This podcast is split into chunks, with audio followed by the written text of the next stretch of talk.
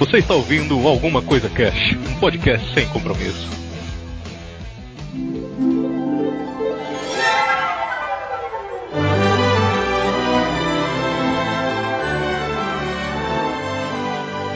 Olá, senhoras e senhores, aqui é o Febrini e eu sempre falo que se você é um adulto e está lendo um livro infantil, você vai absorver muito mais do que quando você era criança.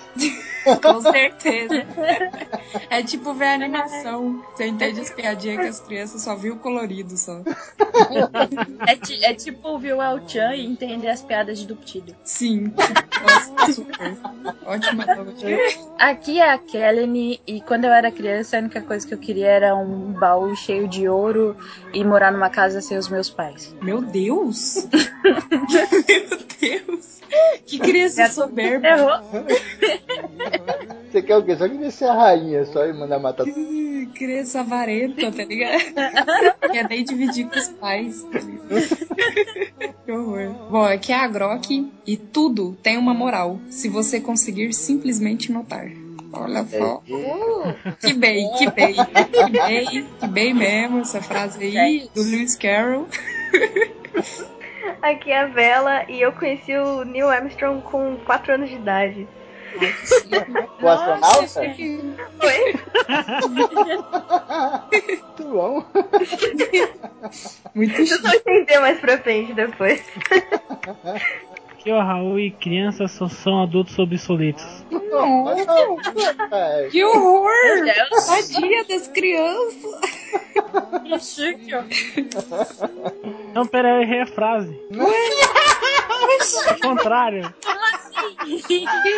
Muito bem, galera. Hoje a gente vai trocar uma ideia aqui sobre livros infantis, né? Vamos falar um pouco aí sobre como é importante você ler os livrinhos infantis, tem gente que não gosta e tal. Como é importante você ler até hoje, né? Depois de, de grande aí, de, de adulto. E vamos falar aqui os principais e tal. E hoje a gente tem uma convidada especial, que é a Bela, lá do podcast. Daqui a pouco não vira especial mais. É verdade. Já tá participando aí? É, a Bela participou com a gente lá na Campus Party, falando sobre quadrinho, manja pra caramba. Ela e o Raul, no mesmo lugar, falando sobre quadrinho, você imagina. Ah, eu e ele, a gente era os chatos lá do, do debate. Cara, é muito ruim ter que pegar pegando microfone. Pô, Campar, adiciona três microfones naquela porra, meu. Era negócio da tela, né? Os caras ganharam o palco e ainda estão reclamando que tinha pouco Pode. microfone. Não, ele que tá reclamando é ele. Eu, eu deixo você em casa, Raul, você não precisa segurar o microfone. Bela também participou já do programa de Desilusões Amorosas 2, né? Ah, Especial, Foi muito legal aquele programa. verdade. E agora tá aqui sozinha, então vamos trocar essa ideia marota só depois dos. Recadinhos da galera do Alguma Coisa Cast. Recadinhos. Ronaldo. Ronaldinho. Aê, galera!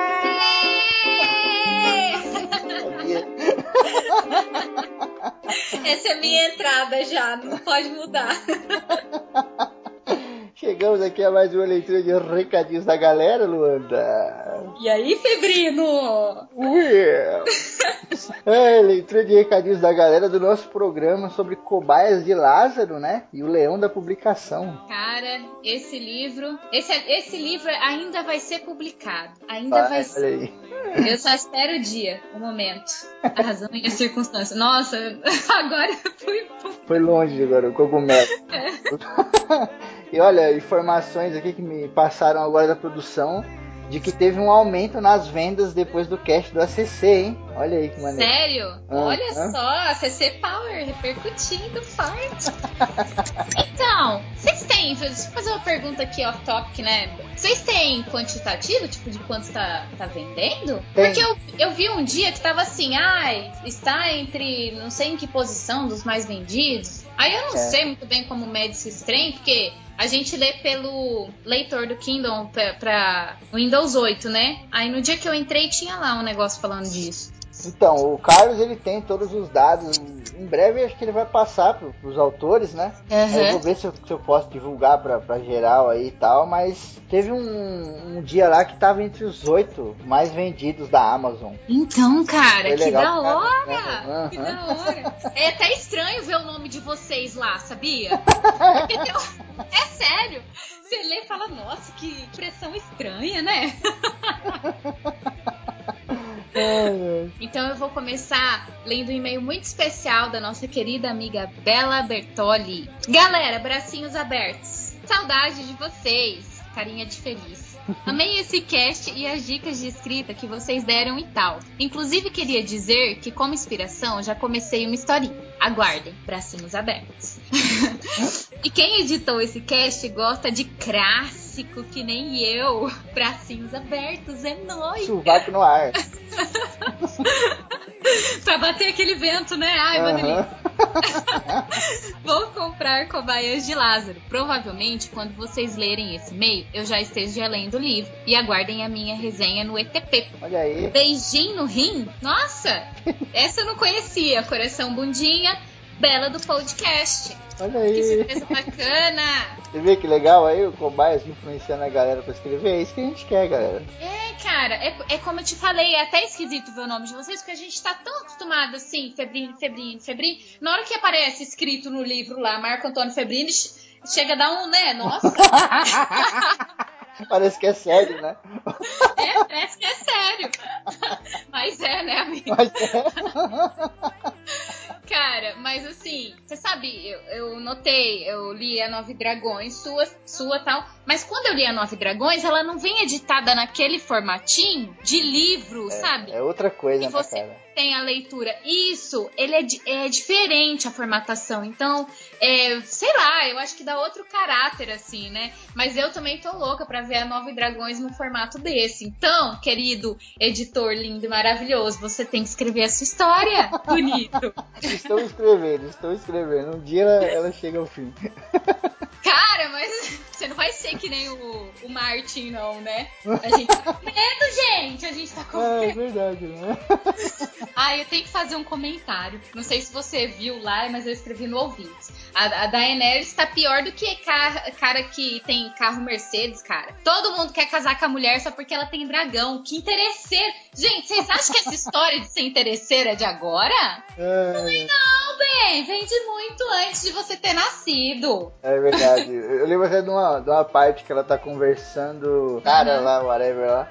E aí acho que o, o cara fala pra ela assim: você me dá um dos seus dragões e eu te dou não sei quantos na- navios lá. Aí ela fala assim: quantos navios existem no mundo? Aí ele fica todo assustado, ela fala. Você pega todos os navios que existem no mundo e me dá um terço, porque só existem três dragões e eu tô te dando um. Cara, a mulher ficou super valorizada, todo mundo quer ficar com ela, mas não é porque é ela. É- é- ou é porque ela, ela é a mulher mais bonita, né, do, do mundo, que ela tem os olhos púrpura, ou porque ela tem dragão. Esses caras estão muito interesseiro. Ai, não estão valendo nada. É a única Xaninha loira de Eslo também. Que podridão. Vamos passar pro próximo. Próximo. Muito bem, valeu, Bela, pelo seu e-mail. Obrigado demais, tamo junto. Valeu, Bela, um beijo. Vou ler aqui o e-mail do nosso querido Fernando Camargo. Camargo. Camargo, e ele manda assim: Fala, seus lindos. Preciso. seus lindos. Dá licença, obrigado. Ai, quem disse que eu não sou homem? Hum. Olha aí. Preciso organizar meu tempo e minhas leituras. Agora, com o mês do livro do ACC, eu tenho uma lista maior de livros para ler. Beijos. Beijos, beijos. É verdade, galera. Esse aqui é o último programa do mês do livro, né? E eu queria deixar aqui um obrigado gigantesco do fundo do meu coração para todo mundo que participou. Galera, é, a galera participou, ficou muito foda. Ficou muito foda. cara. Legal demais. Até é, eu tinha um pouco de medo, assim, sabe? Quando eu fui fazer e é, Desafio, organizou, né? Porque eu falei, putz, a galera não participava, vai ser mó triste e tal, mas pô, a galera participou, foi um prazer, cara, fazer esse mês do livro aí. Eu acho que pra quem lê é muito prazeroso dar um livro de presente, não é? Então, quando a gente presenteia um ouvinte, é, é um presente pra gente também, cara. Exatamente, cara. Putão, é... E outra, a, a galera até falou, pô, vocês fizeram muito promoção focada dentro do ACC, sabe? No grupo Uhum. do Facebook, no site, mas a gente fez a promoção pra nossa galera, pros nossos ouvintes. A Sim. gente não quer que a pessoa whatever ganhe, sabe? A gente quer que os nossos ouvintes ganhem, os nossos amigos. Tudo que a gente faz é pros nossos amigos. A gente quer que vocês ganhem, seus lindos. é, Exatamente. Obrigado demais, gente. Ficou muito foda. ficou muito show. E o Fernando continua aqui. Curti muito o cast. Legal ver a experiência de cada escritor e como foi feito o livro Cobaias de Lázaro. Aposto que muitos ouvintes se sentiram inspirados a escrever. Eu sou do tipo que crio mundos em minha cabeça, mas não sei coisar as palavras. é, é o mais difícil, cara. Criar o mundo é uma beleza. Agora coisar as palavras. É, se dependesse só de criar um mundo, eu ia ser a, a melhor escritura do universo. Porque às vezes as pessoas me falam uma frase, eu dou um sentido totalmente maluco na minha cabeça. Isso acontece direto. É o corretor, a cabeça da Luana tem um O corretor, corretor da minha cabeça é. Vi anúncios do livro pelo Face e convites para a página quando começaram a liberar partes dos contos. Resolvi que não ia ler essas partes. Comprei na pré-venda para ler completo. Olha aí que legal. O que eu preciso fazer? Prometo assim que ler fazer resenha. Exatamente, galera, façam resenhas e mandem pra gente. Ou então coloquem no Scooby. Ou feedback, né? Bem legal. Exatamente. Se preciso for, ressuscito meu falecido blog para divulgar. Afinal, quero muito que consigam trazer cobaias como livro impresso. Nada melhor do que presentear e ser presenteado com livros. Isso é verdade. É, muito... Aí, ó, o que eu acabei de falar. é verdade.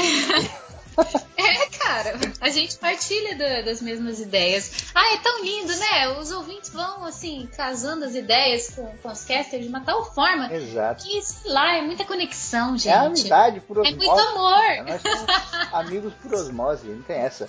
Quando a gente encontra o ouvinte né, nos encontra aí, nos rolês, a gente já é amigo, meu. Verdade. Essa aí, aí, qual é que é? Conhece a vida do cara. Dá, aperta a bunda, bate, né? não cheguei nesse nível ainda. Ah, o Camargo. Meu Deus.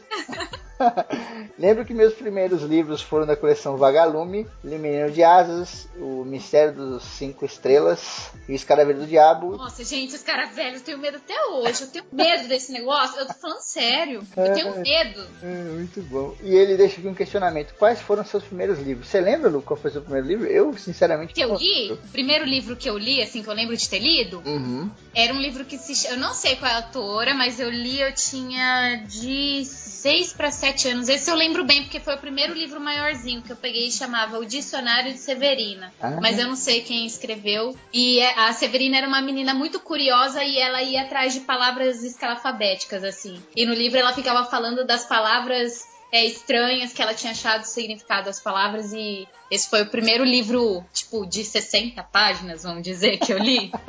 É, minha mãe adorava, né? Eu tinha dislexia, então eu lia tudo errado, mas ainda assim eu lia. Eu não lembro, cara, sinceramente, qual foi o primeiro. Eu, eu lembro vagamente quando eu era muito criança mesmo, que tinha um livro que era Histórias Bíblicas, uma coisa assim. Era um livrão grandão, grosso. A capa dele era meio amarela, meio laranja. E ele tinha umas- uns desenhos, assim, umas gravuras muito loucas, sabe? Das histórias da Bíblia. Tinha o cara que era engolido pela baleia, aquela coisa Então, toda. Eu lembro também, daquele, antes de- do dicionário da Severino, eu lembro daqueles livros bem infantis, de- que é fininho, de, de conto, tipo Branca de Neve, Cinderela, mas aqueles bem fininhos mesmo, que eu nem conto assim, né? O dicionário foi o primeiro livro, tipo, que eu peguei e saí da biblioteca na escolinha, sabe qual é? Tipo, orgulhosa, pá, vou ler esse livro enorme. Ai, ai, muito bom. Ele termina aqui falando obrigado pelos presentes, né? Que ele ganhou alguns livros aí na promoção. E um grande beijo a todos e todas. Obrigado, Camargo, pelo seu e-mail, cara. Camargo já é de casa, né, cara? Super obrigado, Camargo tá sempre participando, vai nos encontros, ele é um fofo, lindo, maravilhoso. Um beijo, Fer. muito bom. Eu vou ler então o e-mail do Rodrigo do Mal, que agora está no canal Ouvintes lá do WhatsApp. Uhum. E tá famoso esse menino. Ontem ele mandou uma foto, você viu, com um chapéu assim, ó. Eu acho que ele tava cantando no karaokê, alguma coisa assim. Adorei. Lu, ou quem, ou quem quer que esteja lendo. Estive ouvindo o ACC desde os primeiros episódios e tive que parar para escrever esse e-mail. Muito bem, já fez certo, estrelinha pra você. Nem sei como começar a escrever, mas como já estou no segundo parágrafo, devo estar indo bem. Ai, meu Deus, por que, que essas pessoas doidas, né? A gente se encontra. Conheci o Febrini, a Kelly, o Raul, o Cuti o Digão, meu xará, que só descobri hoje que tem o mesmo nome que eu. É verdade, cara, que coincidência maluca. Caramba, esse nome é foda mesmo. Na Campus Party de 2015, por meio do Renato Bishop, Renatinho. O Renatinho, ele devia ser. Como que chama aqueles caras que cuida da imprensa, assim? Ele sabe? é o Amaury Júnior da internet, de- né, cara? É, ele é o Amaury Júnior da internet. Oi, meu amigo! Conhece todo mundo, cara, velho. Puta que pariu. Gente, isso é verdade. E outra, olha só, na Bienal, eu cheguei lá, não tinha encontrado ninguém, tava falando pra todo mundo, gente, tô aqui, não sei o quê. De repente, quem eu vejo? O Renatinho. Ele me viu de longe, eu não sei como que ele me viu, porque eu tava sentado no meio de um monte de gente. Tava sumido no meio da multidão. Ele me reconheceu, cara. O Renato, ele é O demais. Renato, ele é tão foda que ele dá autógrafo pro Paulo Coelho. E, e com jeito, né? É ele que autografa. O Paulo Coelho chega com um livro e fala, autografa pra mim. Ai, meu Deus. Vamos voltar. Assisti a palestra deles, né, do pessoal lá que, do ACC que foi lá pra Spare, né, sobre podcast. Logo de cara, já vi o quanto vocês são meio que uma família e me identifiquei muito com o jeito de vocês. Ai, que bonitinho. Ele, é- ele é um ursinho carinhoso também, Febrini. Ai, a gente descobre as pessoas. Depois você fala que tatuagens tem na barriga. Cheguei em casa e logo fui procurar o ACC pra ouvir. Confesso que foi paixão à primeira vista, ah, a gente sabe, né? Sempre ouvi o Nerdcast, que era a melhor coisa que já tinha escutado até a época. E logo depois de poucos episódios, vocês se tornaram a melhor coisa, mais motherfucker plus fucking hard que já ouvi. Meu Deus! Esse foi o maior elogio que a gente já recebeu, né? Porra. O maior número de caracteres. Desde então, baixo os programas e chego a ouvir uns três programas por dia durante o trabalho. Cara, a gente, a gente faz companhia pra ele no trabalho dele. Ih, né, cara? E ele ainda fica no grupo com a gente, quer dizer, né? Ele tá apaixonado. Quer dizer, não tem vida, né? Não... Só tentar acabar, o cara se mata. Vocês são demais e que continuem a fazer esse ótimo trabalho ever. Gente, que fofo. Tô, tô gostando demais desse menino. Mesmo conhecendo vocês há pouco tempo e vocês me conhecendo há menos tempo ainda, já que considero parte da família CC, um abraço suado para os meninos e um beijo doce para as meninas. Piscadinha. Rodrigo do Mal. Adorei, adorei a empolgação. Rodrigo é um cara muito legal. Ele tá no grupo faz um pouquinho de tempo, faz uma semana, duas? Por aí. Por aí, né? Aham. Mas é um cara que, meu, já in- interage super legal com a galera. Um beijo, Rodrigo. Obrigado por ter enviado e-mail pra gente. Valeu, Rodrigão, pelo seu e-mail, brother. Tamo junto, continua aí ouvindo e espalha pra sua galera aí, meu. Isso aí. Então, galera, a gente chega aqui para dar uns recadinhos para vocês, como sempre. O Cine Mostarda, né, do nosso grande amigo Adrian, eles estão com uma promoção maneira aí, cara, que é um DVD dos Vingadores. É, aproveitando aí, né, a deixa que daqui uns dias estreia Vingadores 2 no cinema. Aproveita, participa, né, pra ganhar esse super DVD desse super filme que a gente gosta muito. pra já assistir em casa o primeiro, já ir e assistir o segundo no cinema. Sim, cara, muito bom, muito fácil vocês ganharem. Vai ter o link aí no post. Cliquem lá e leiam o regulamento, né, cara? Tá tudo certinho. Participem aí, porque, meu, o DVD dos Vingadores, assim, de mão beijada, não é qualquer um que dá, não, hein? Só a galera do Cine Mostarda mesmo. Muito bom. E daí eu venho também trazer um recadinho pra vocês sobre um livro muito legal que um amigo nosso, Marco Aurélio Dias, o Mike do Renegados, lançou também. É um livro infanto juvenil. O nome é O Quarto de Lucas. E o livro, cara, é um livro infanto-juvenil, mas ele traz aquela parada meio da adolescência, né, cara? E o legal é que o texto, ele se mistura com, por exemplo, e-mails em chat, sabe? Páginas de sites. Que é, É você... uma, é uma coisa bem de agora, assim, né? Exato, cara, porque conta a história de um adolescente e ele tem que se mudar por uma cidade grande, tá ligado? E aí se desenrola toda a história e tal. É o que a Luanda fez há pouco tempo, não? A Luanda não é uma adolescente, mas ela saiu, né, lá de Jales e agora está Sim. morando aí em São Paulo, capital. Ai, capaz. Falando um pouco da vida do cara, né? Nem sei se eu tenho permissão. Eu não sei se isso é muito inspirado na vida dele, porque o Mike é um cara do interior também. Inclusive, a cidade que ele morou é do ladinho da minha, Jales. Ele morou em Urânia, que o pessoal acha que não existe, mas essa cidade existe. e ele foi morar em São Paulo depois. Então, eu acho que também isso junta um pouquinho de experiência dele, né? E eu acho muito legal, até porque o nome do menino é Lucas e esse é o nome do meu sobrinho. Ai, que Olha legal. É muito bom. Lembrei até de uma frase agora do Paulo Coelho, que ele diz que nós sempre escrevemos livros sobre nós mesmos. A única coisa que muda é a disposição das letras. É, cara. Isso é O fantástico. pior é que não tem como a gente se desgrudar da gente mesmo, né? Por Exato. mais que a gente fala que não tem, cara, alguma coisa de você leva, né? Tudo que você cria, tudo. Exatamente, cara. O livro O Quarto de Lucas, gente, vai ter link aí no post para quem quiser comprar. Prestigiem aí, porque é mais um autor nacional aí, trazendo coisa de qualidade pra gente. É. E pertinho, né, cara? Um dos renegados. Exatamente. Agora também eu vou trazer duas dicas de blogs super legais.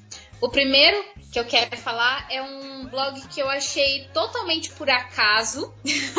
foi foi um treco muito louco. Porque eu tava na internet lá lendo as coisas, né? Ratinho de internet. De repente vi uma matéria sobre quadribol, cara. Eu sou fã de Harry Potter e fiquei sabendo que esse esporte é jogado na vida real. Porque se vocês não conhecem o quadribol tal, é um esporte que tem no mundo dos bruxos que eles voam na vassoura e pegam a bola e tem os gols que eles fazem, tem toda a regra. E eu descobri que pessoas que são fãs, né, se juntaram e fizeram um time de quadribol e eles jogam quadribol. Caralho, Agora, a pergunta é: como? ele Bom. voando, não? Não! Essa é a parte um pouco decepcionante. Mas eles põem a vassoura nas pernas e saem correndo com a vassoura nas pernas. É uma mistura de rugby com futebol americano, vassoura na perna. É uma loucura. Mas eles jogam isso. E eu descobri essa matéria muito legal num site que se chama garotasnerds.com. E daí eu descobri um site super legal. Por quê? É, é um site que sai matéria frequente e são matérias totalmente inusitadas. E não é, não é porque é de menina, assim, que ah, é só coisinha de menina, nada. É sobre papo, assim, sobre N coisas, sabe? Que a maioria das vezes os nerds que gostam, né? Quadrinho, filme, é, esses tipos de esportes malucos.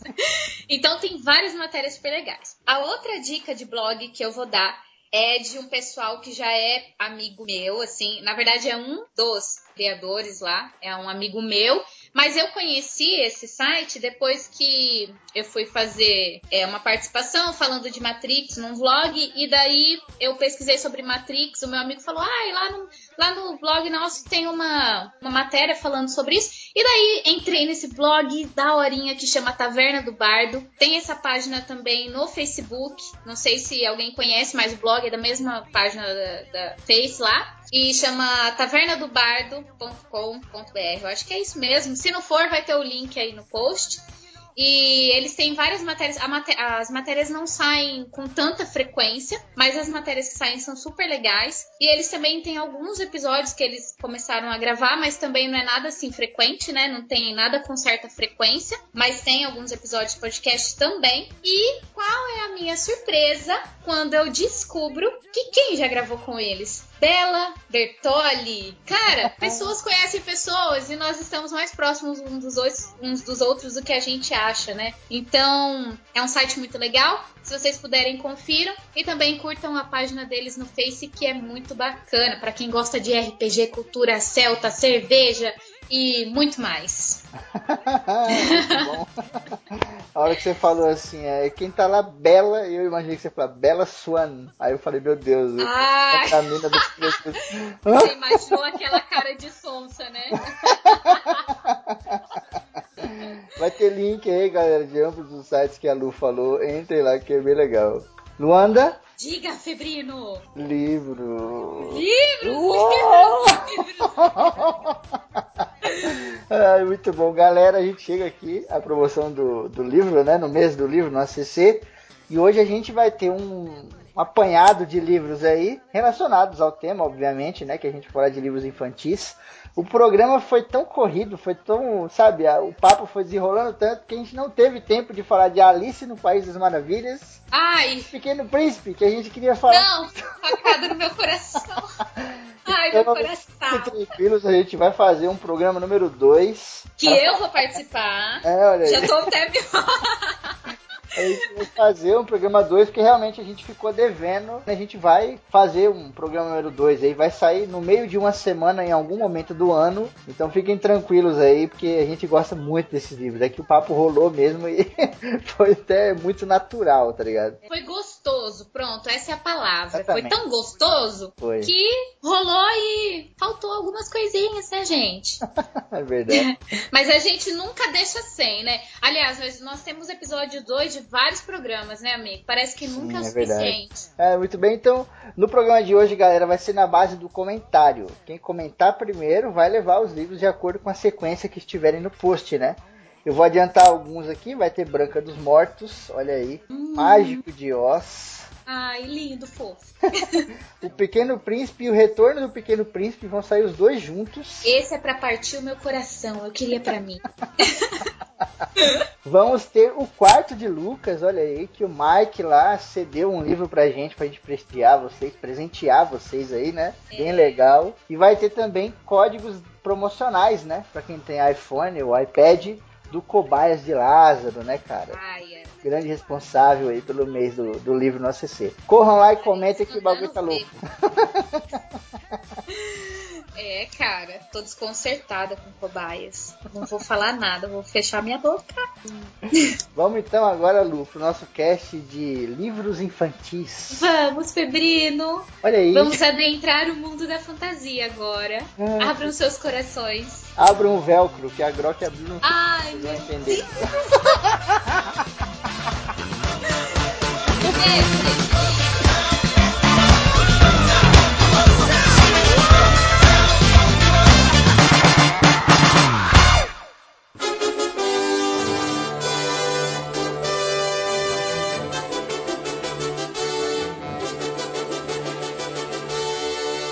É legal a gente começar trocando uma ideia, falando realmente o que são, né? Os livros infantis, onde eles se enquadram aí e tal. E como eles são importantes, né? Se você é adulto, provavelmente está ouvindo isso aqui, você é adulto, né? é um adulto. Criança é que ouve o caso podcast, um imagina que bizarro. Pode ser se tornar criança e virou um adulto, ou contrário e tudo mais. Exatamente. É que tem muita gente adulta que meio que ignora os livros infantis. Ou caga pros livros infantis, tá ligado? O cara, pô, eu já tenho, sei lá, 26 anos. E eu já sei quem é a Alice. Eu já ouvi falar minha vida toda Alice no País Maravilha. Eu não preciso ler, tá ligado? Não, É. cara, você tem que ler sim.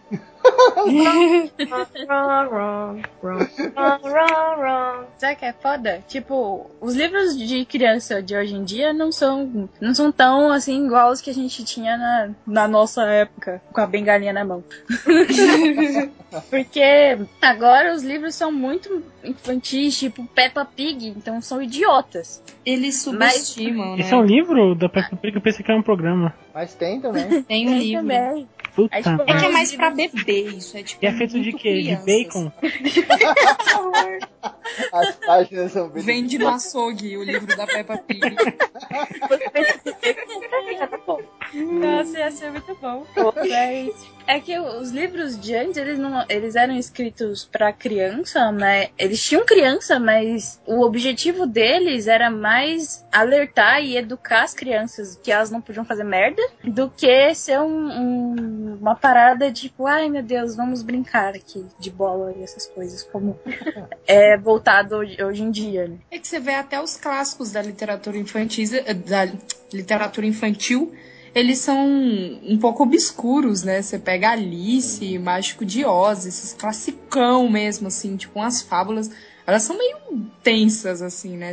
Pra ensinar valores e tal. Sim, mas eu acho isso uma questão de épocas, assim. Porque a Sim, gente falou numa época, acho que meio pobre de, de histórias e de coisas que envolvam as crianças de uma forma como. Da mesma forma que envolvia a gente, sabe? É tudo uma questão de época. Porque, assim, por exemplo, a gente é, gostou muito de, de ler Alice, entre outros contos por aí que a gente leu, leu quando era criança.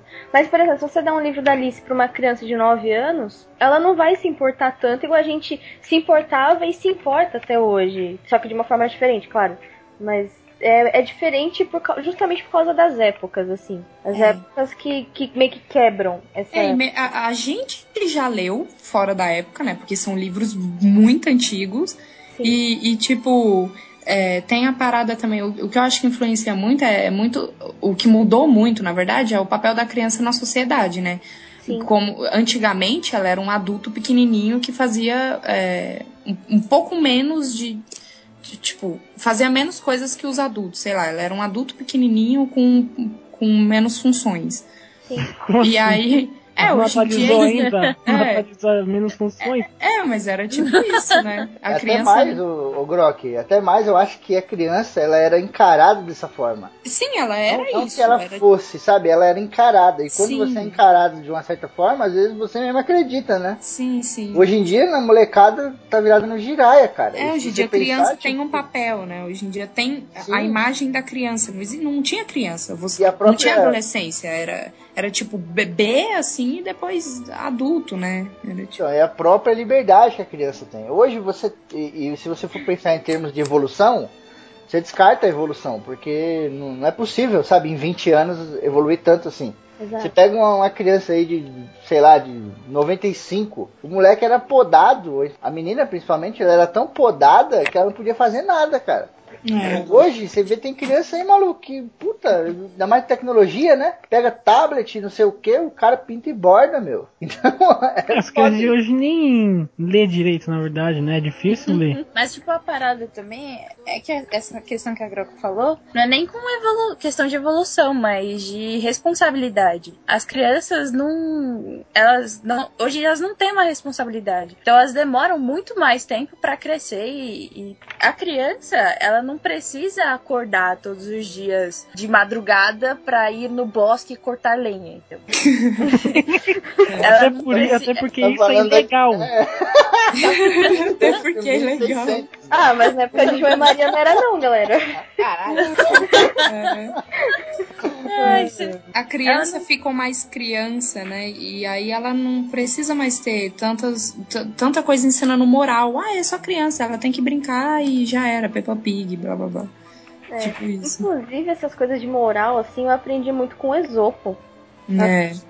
Porque na minha escola tinha uma mini biblioteca, assim, e lá tinha vários livrinhos dessas coletâneas que você compra na saída do supermercado, sabe? Aí vem um monte de livrinho, assim. Aí tinha um monte lá, daí vários que tinham lá na biblioteca, e eu, eu lia muito, porque além dele ser fininho, e eu tinha preguiça de ler quando era criança, porque toda criança tem preguiça de ler, Tem que ter desenho, né? Tem Que que ser desenho, fino, tem que ter desenho. Quando você é bem criancinha, né? É. Eu tinha, eu tinha seis anos quando, eu- quando eu peguei mesmo um livro pra ler que foi Rei Leão.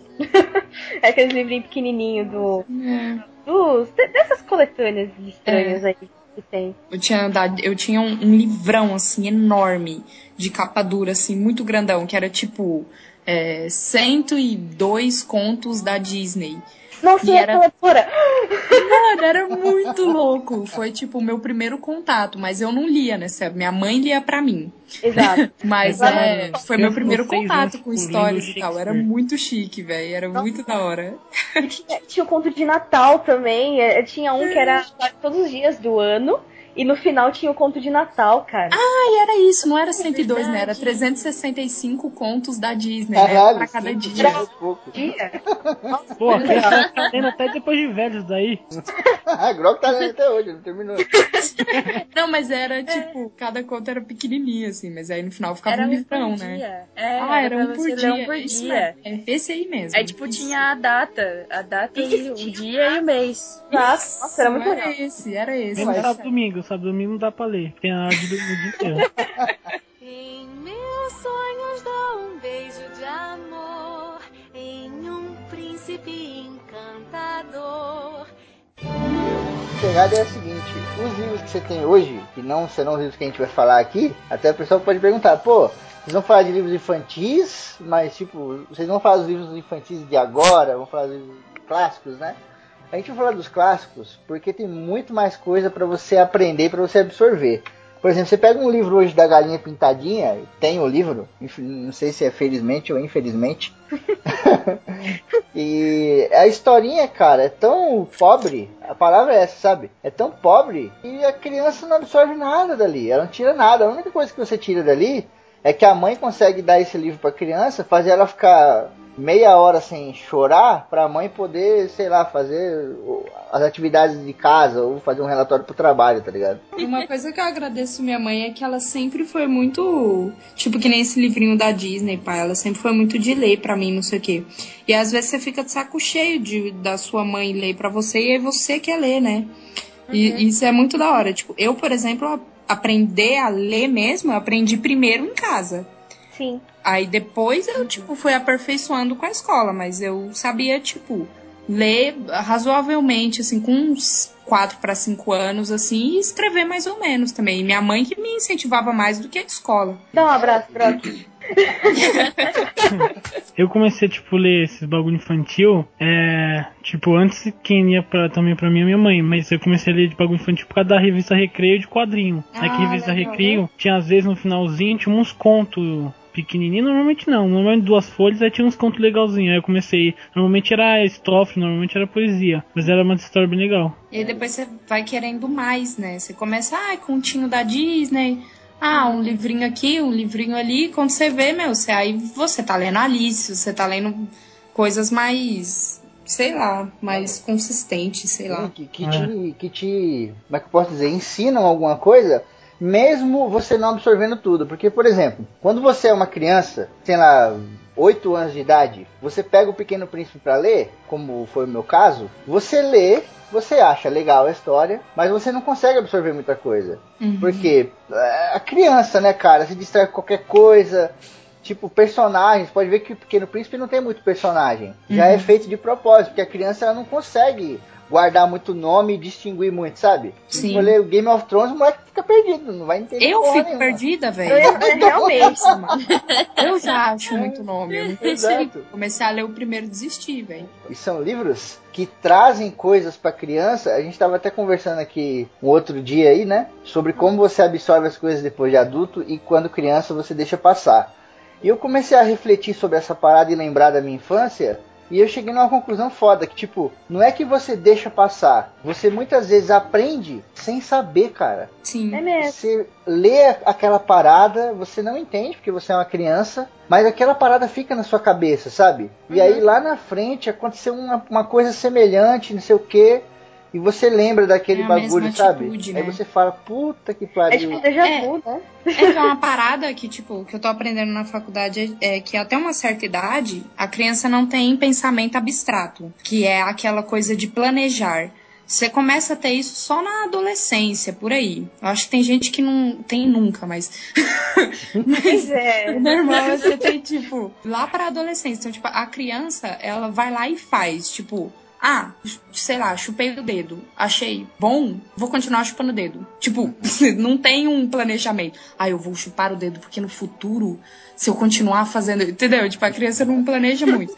Então, às vezes, ela lê aquilo e, tipo, tá, ok, beleza. E ela não planeja usar aquilo depois pra o vida dela. simples, né, Grok? É... Um objetivo simples. Qual é o objetivo? Termine, porque a professora ela fala leia esse livro. Então o objetivo da criança é o quê? Terminar o livro, porque senão a professora vai brigar. É, então, às vezes ela tá passando o olho em cima, não tá entendendo porra nenhuma e tá, sabe, continuando. É. Ela tem que terminar o negócio. Ela né? não tem um planejamento. Ela lê, às vezes você acha que ela não pegou aquilo só porque ela não planejou usar, mas às vezes ela usa sem querer, sabe? É tipo, inconscientemente, ela vai lá e e mostra que ela aprendeu alguma coisa com o livro. Mesmo Exato. sem ela ter planejado, ela absorveu aquilo de alguma forma, né? É. Uhum. E, e, até mesmo, não sei a infância de vocês, eu falo pela minha, né?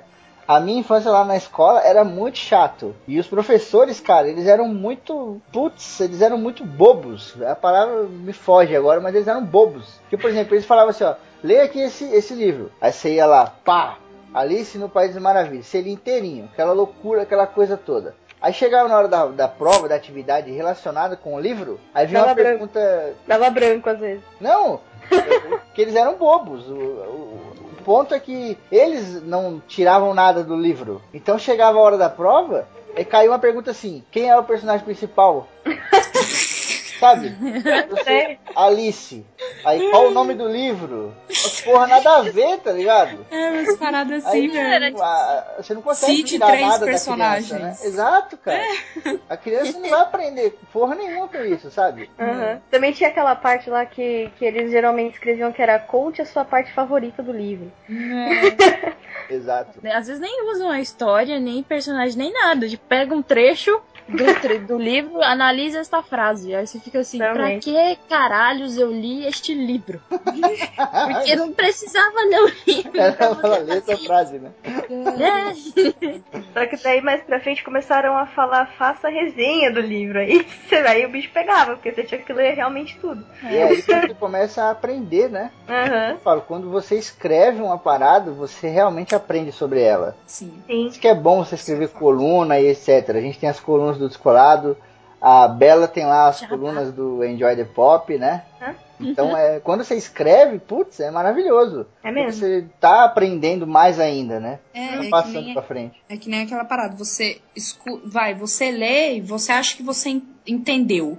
E aí, pra, meu, você tem a prova certa ali, se você entendeu ou não. É tipo, você lê uma, uma página, beleza, li entendi. Tá, então escreve o que, que tava falando. E aí dá aquele branco, parece que você não entendeu nada. Exato. Pra passar na hora de passar pro papel. Quando você Tá. tá vendo uma aula, tipo, ah, beleza, entendi o que o professor falou. Tá, então escreve do seu jeito o que ele falou. E você não sabe fazer, porque às vezes você não entendeu o quanto você tava achando que você tinha entendido, né? Sim. E às vezes você olha na, na, na folha assim, dá um bug, aí você fica, putz, como que eu começo a escrever isso aqui? É, Aí você, aí você começa a escrever e fala, não, tá errado, isso é pago. Aí você começa a escrever de novo, É, é verdade. Mas é bem assim.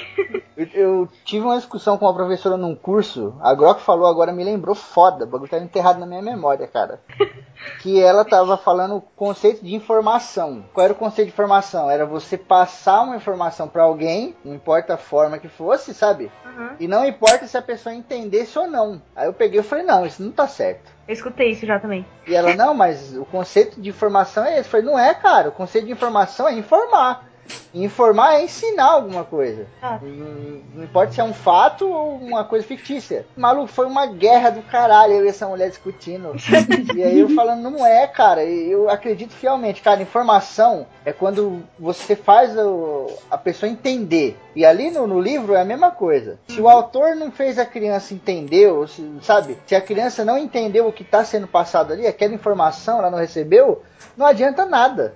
Que é o que a gente tá falando aqui, né? Se você. Às, ve- às vezes você acha que você recebeu informação, né? Uhum. Mas você não recebeu, não recebeu nada, não entendeu porra nenhuma. E você tá achando que você É é foda. É o que É. acontece na escola. É. O tempo todo. A vida Você inteira. passou. É, você passa 10 anos do primeiro. do primeira série até o ensino colegial. E você, se você não tomar cuidado, você não absorveu nem 30% de tudo que você Você aprendeu não lá. aprendeu nada. É verdade. Aí você acaba virando analfabeto funcional. Sim, Sim. é foda. A pessoa não sabe inter- interpretar uma frase, não, não entende ironia. Exato. Puta, é É complicado. É isso. Em meus sonhos dou um beijo de amor em um príncipe encantador. Vou levantar um ponto aqui que a gente tá falando do- de muito dos leitores, né? Uhum. Então a gente pegar um pouco agora na parte da escrita. A escrita do livro infantil, ela é muito foda, cara. Ela é genial. Porque a gente tem vários exemplos de vários livros infantis onde existem metáforas incríveis, né? A gente vai falar aqui sobre alguns e tal. E que muitas vezes, quando você é criança, você acaba absorvendo indiretamente, né? Daquela forma que eu falei. Mas depois que você é adulto e você lê o negócio, você fica maravilhado, sabe? Você fala, caralho, que porra é essa? E, e são, como é que eu posso dizer?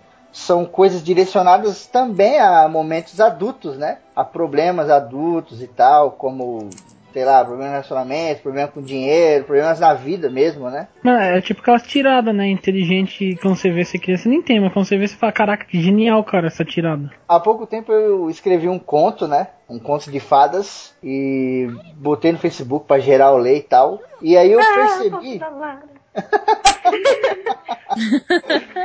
E escrevendo esse conto eu percebi o quão difícil é você direcionar a parada só para criança. Porque quando eu comecei a escrever esse conto, eu tava direcionando ele para criança, para ele ser um conto de fadas, um conto infantil mesmo, sabe? Só que as coisas começaram a, a nascer ali dentro e eu deixei, eu dei vida, sabe? Fui alimentando. Então, surgiram metáforas e camadas e mais camadas e sabe quando o conto ficou pronto ele tava do jeito que eu queria que ele ficasse né ele ficou bem bonito bem sensível assim bem infantil mas ele tinha várias paradas que as crianças não absorveriam assim de primeira, sabe? E aí que as pessoas adultas começaram a ver começaram a falar para mim: "Porra, isso aqui é foda, não sei o que tal". E aí quando a gente foi gravar esse programa, eu, eu lembrei disso, sabe, quase que na hora, sabe? Uhum. Tem muito escritor que ele põe coisas geniais nos livros. O Dia do Coringa mesmo, que a gente vai falar aqui, agora que eu vou falar, Caralho, velho, é tanta coisa foda que às vezes você fala assim, porra, esse livro não é para ser um livro infantil, sabe? Mas não tem como fugir disso. Não dá para você escrever um livro bobo assim, sabe? Não pode tratar a criança, né, como uma bobo, como a gente falou, né? A criança de 1980. A criança Subestimar a criança, né? Hoje em dia, meu, tudo faz isso. Tipo, muito desenho animado subestima a criança.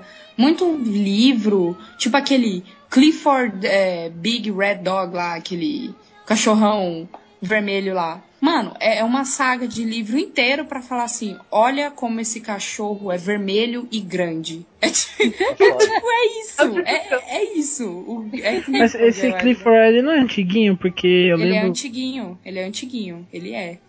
E é tipo, é, Mas- você subestima a criança. É tipo, ah, vamos contar a história do cachorro vermelho grande. Então, ó, olha aqui como esse cachorro é vermelho e grande. Olha hein? como ele é um cachorro, ele é vermelho e ele é grande. É, durante 10 livros. Imagina o tamanho do cocô dele. Tem que só pra essa descrição. Meu Deus. E aí, mano, sério, eu não gosto, eu nunca gostei. Nem quando eu era criança eu gostava desses livrinhos assim, velho. Eu não gostava, cara. É, é muito. É, sabe, eu sendo criança eu já achava besta, velho. Como é que o adulto que escreveu aquilo não olhou e falou assim: não, putz, isso tá muito besta? sabe? Como? Mas aí que tá, mano. A... Que nem o Fibrinho falou quando ele foi escrever. O adulto, geralmente, quando ele vai escrever, ele não consegue fugir de colocar as situações do cotidiano dele. Do... Dentro de uma história.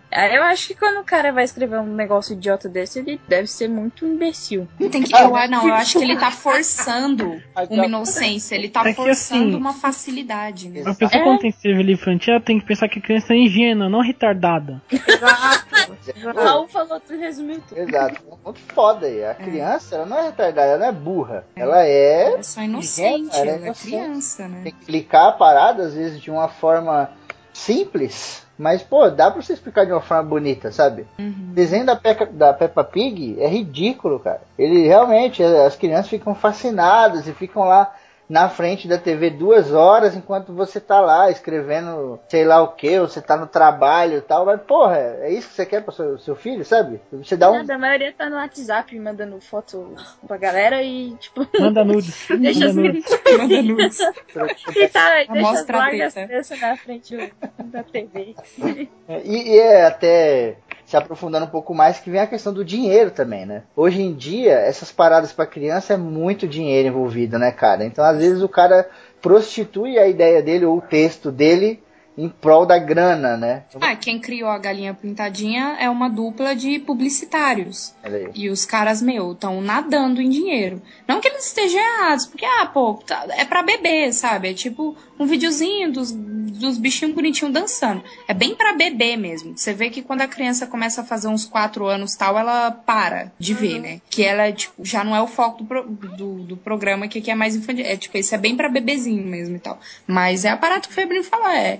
É dinheiro, cara, é grano que vem de brinquedo. Vai, tem show de galinha pintadinha, show da, da Peppa, tipo, umas paradas assim, velho. A galinha pintadinha é legal, cara. Por incrível que pareça. Deus. Eles contam aquelas cantigas de roda que tem a mesma premissa dos contos antigos até. É, mas tem, eles mas cantam as, as cantigas de roda de outras pessoas. É, Não é. não é nada, aí é fácil, aí é. É. fácil. Vou pegar e vou escrever um livro chamado O Senhor dos Anéis, vender pra caralho. É, isso é verdade. É, e é bonitinho, todo o design, é tudo colorido É, e tal, mas então. eles não inventaram nada de fato, né? E, e, tipo, hoje na literatura, somente a infantil, você tá muito engessado, cara. Você tá muito engessado. As editoras, elas estão. Tipo, sabe o empresário de boxe? E que não deixava o cara fazer nada e o cara lutava do jeito que ele queria? Uhum. Quando for para o cara cair e beijar a lona, vai cair porque o cara tá mandando, sabe? Sim, sim. Hoje a editora engessa tanto que às vezes o cara acaba fazendo uma parada aquém do que ele queria, né? Ele faz uma parada foda com várias camadas e, e metáforas e tal, mas aí fica aquém do que ele queria, porque a editora chega e fala: Não, tira esse monte de coisa, a criança não vai entender isso. Você fala: Filha da puta, você nunca leu nada quando você era criança? Aí a pessoa fala: Não, Tipo isso. né? é foda, cara. É muito controle, né, da- das pessoas com que a, a gente acha que a criança deve ser. Tem muito estudo psicológico assim, envolvido, tem muito psicólogo maluco que acha que a criança tem que ser privada do da realidade, tem que ser criada voltada pro lúdico, porque acha que a criança não precisa ter contato com a realidade até ela tiver uma idade mais avançada, sabe? Eu tô fazendo psicologia, né? E aí tem um professor meu na faculdade que ele, ele fala, ele é muito bom, velho, que ele fala justamente o contrário, que é tipo, quanto mais você mentir pra criança, mais ela vai percebendo que a vida não é assim, e aí ela vai perder a confiança em você. É igual falar pro Papai Noel. É, e ele fala, tipo, que nessas paradas de lúdico, blá blá blá. Ele fala que não, mano, que quanto mais você, tipo, colocar a criança na. Tipo, ó, a realidade é isso, sabe? É, é importante, tipo, ele, ele. Que não é uma frase que ele fala, passou do joelho, você pode levar num velório. Que é tipo, então, se a, se a criança passou do seu joelho, ela já pode ter contato com uma coisa tão, tipo, Morta. forte, tipo a morte, assim. É, mano. Mas você vê que é uma parada que tem é uma rua de duas mãos ali, né? De mão dupla. Sim. Tanto é bom quanto pode ser ruim também, né? Porque você jogar muita realidade na cabeça da criança quando ela, é Ela pequena perde a é foda, infância, né, né? cara? Não, É. e, e ela fica maluca, porque a criança é uma esponja, né? Então tudo que você manda, ela vai pegando, vai absorvendo, absorvendo, absorvendo, absorvendo.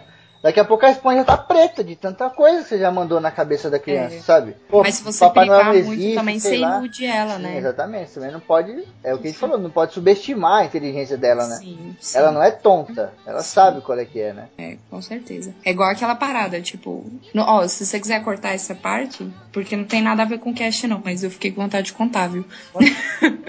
que é tipo, que nem meu professor falou, a parada. A criancinha tinha, sei lá, uns 4 anos, a mãe dela morreu.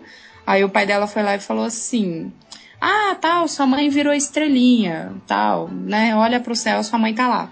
E aí a criança começou a ter maior síndrome do pânico e tal, porque ela chorava de noite, ela gritava, chamava, e aí a, e a porra da estrelinha não descia pra ver ela. E ela começou a ficar com muita raiva. Que é tipo, pô, como assim? Minha mãe, sabe, tá lá, eu consigo ver ela, por que, que ela não vem aqui falar comigo, entendeu? Tipo, você iludiu a criança e falou, ai, sua mãe não morreu, ela virou uma estrelinha. Não, cara, não é bem assim. É tipo, você tem que dar uma noção de, ó, ela não vai voltar mais. Você não precisa falar, ó, ela morreu, tá enterrada lá, ó, vai apodrecer. Não precisa Olha falar só, isso. mãe, teve uma parada É. cardíaca, os olhos É, pararam, é, tá, o tipo, sangue ela não teve circulou câncer, as células dela se multiplicaram tá loucamente, ela morreu. Você não precisa falar isso. Mas você fala, ó, mamãe ficou doente, ela não vai voltar mais, sabe? Mas tudo bem, eu tô aqui, não sei o quê. Você não pode, né? É que nem você falou. Não pode também falar uma parada bizarra, mas também não pode iludir, falar que virou uma estrelinha que a menina vai ficar assim, né? É porque, por isso que o livro infantil bom, ele tem um equilíbrio foda. E às Hum. vezes, um, como o Pequeno Príncipe, né? Como exemplo aqui. Ele tem um equilíbrio tão foda que imagina uma gangorra, né? Ele fica Hum. completamente parado assim, cara. Por quê? Uhum. Porque ele tem esse negócio entre a fantasia e a realidade, sabe? Ele não trata a criança como uma idiota e fala um monte de coisa lá e ai, que legal. E também não sai jogando a realidade na cara, sabe? Sim. O livro bom, ele é esse, que deixa ali no, no meio termo, sabe? Puta, isso é muito foda. Eu, hoje em dia Exatamente, carece de livro assim, né? É, isso é Não, isso verdade. que é foda. E tipo, não tem, não existe meio termo ultimamente pra coisas voltadas pra criança. Ou a criança tá tipo largada na rua, mexendo a bunda, ouvindo funk, eita, é, isso aqui é muito adulto, ou então ela tipo tá vendo Peppa que tá falando: "Oh, meu Deus, isto é uma bola". Ou então Dora Aventureira. Olha a árvore. Exatamente. Onde está a árvore? É A verdade. árvore está aqui. Chama a árvore. Cara. Acho foda quando tá passando o desenho, aí tá só ela, Aí tem o chão verde lá atrás tem uma montanha gigantesca. Você pergunta, onde está a montanha? Onde está a montanha? Caralho! Tem montanha nessa porra? Nem pô, negociar mais, né? Você já viu crianças assistindo isso? Até elas ficam impacientes, velho. Elas ficam a TV, gritando. Eu fico até hoje, na verdade, passando com essa merda. E é pior que isso é o, é o primo espanhol dela que fala tudo a mesma coisa, só que em espanhol. É tipo um I am Groot, só que espanhol. Em meus sonhos dou um beijo de amor em um príncipe encantador. Vamos agora começar a falar dos livros infantis que marcaram a nossa vida, que fizeram a nossa personalidade ser como ela é hoje, e por isso que a gente é desse jeito e não ficava assistindo Peppa Pig nem Dora B. Eu vou começar falando de um livro que não podia deixar de ser, que foi escrito pelo Tolkien. Tolkien!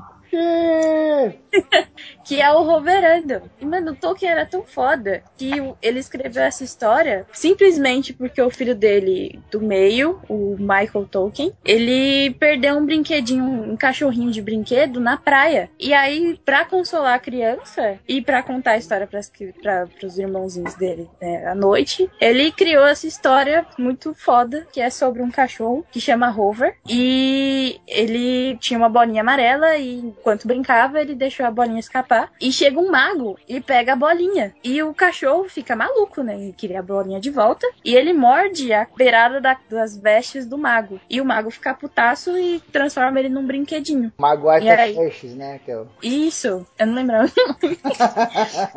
e é muito maneiro, e a partir daí vira um negócio maluco. Porque ele vira um cachorrinho, ele vai parar numa, numa lojinha de brinquedos. E tem um garoto que, né, ganha esse brinquedinho do cachorrinho e vai com a família pra praia e perde o cachorrinho na areia. Olha aí a ligação do. do- o filho do O Tolkien. garoto, o garoto chama dois. Isso, cara, isso é muito foda.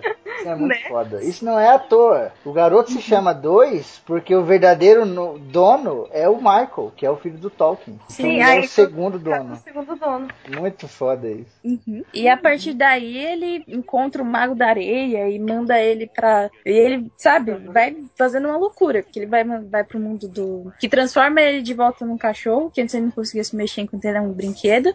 Só que mesmo assim ele ainda não tá no tamanho normal de um cachorro, ele não consegue voltar pra casa. Aí ele vai mandando ele pro outro mago, manda pro outro e é uma loucura. Esse livro ele é fantástico. O o mais interessante desse livro é que quando eu li, eu ainda não era fã de Tolkien. Eu não conhecia quem era Tolkien, não entendia quem era Tolkien. Eu era molecando tudo, né? E eu li, cara, eu fiquei assim, caralho, que legal.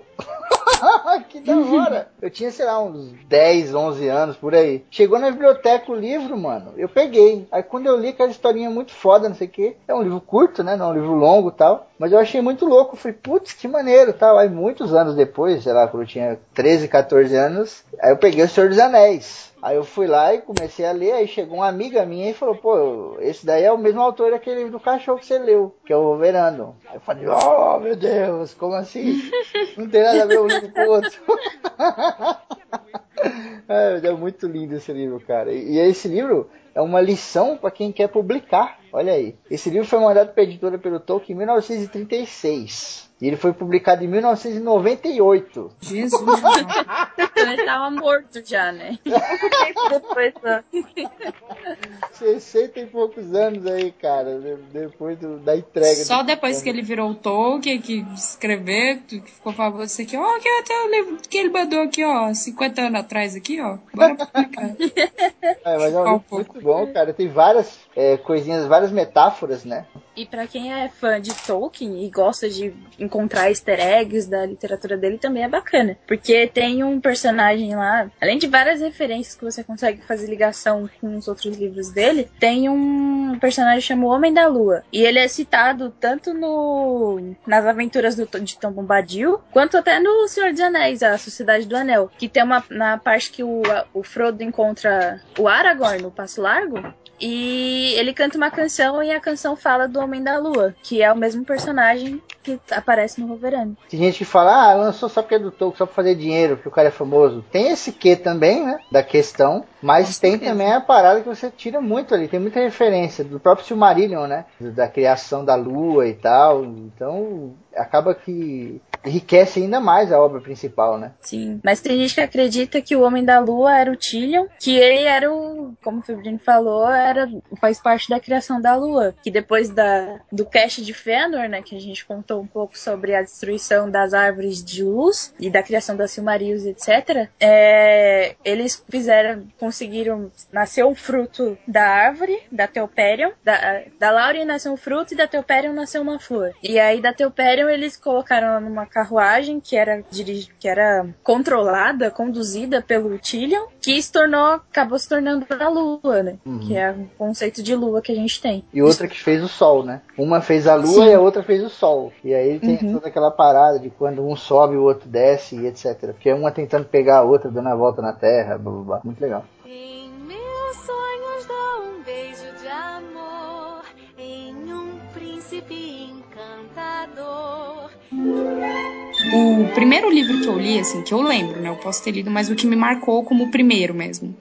Foi um livro que chama Duendes e Gnomos, quase tudo que você queria saber. E eu sempre fui muito, tipo, esse livro foi muito importante para o meu interesse em literatura fantástica hoje em dia. Mas eu sempre tive um quesinho ali de elfo, fada, sempre gostei dessas coisas.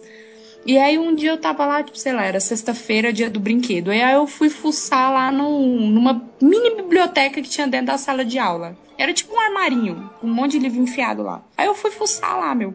E aí eu vi uns tecos, umas folhas soltas que tinham umas ilustrações em aquarela, meu. E aí, tipo, eu fui achando assim e juntando o livro, que ele tava todo destrunchado, rasgado.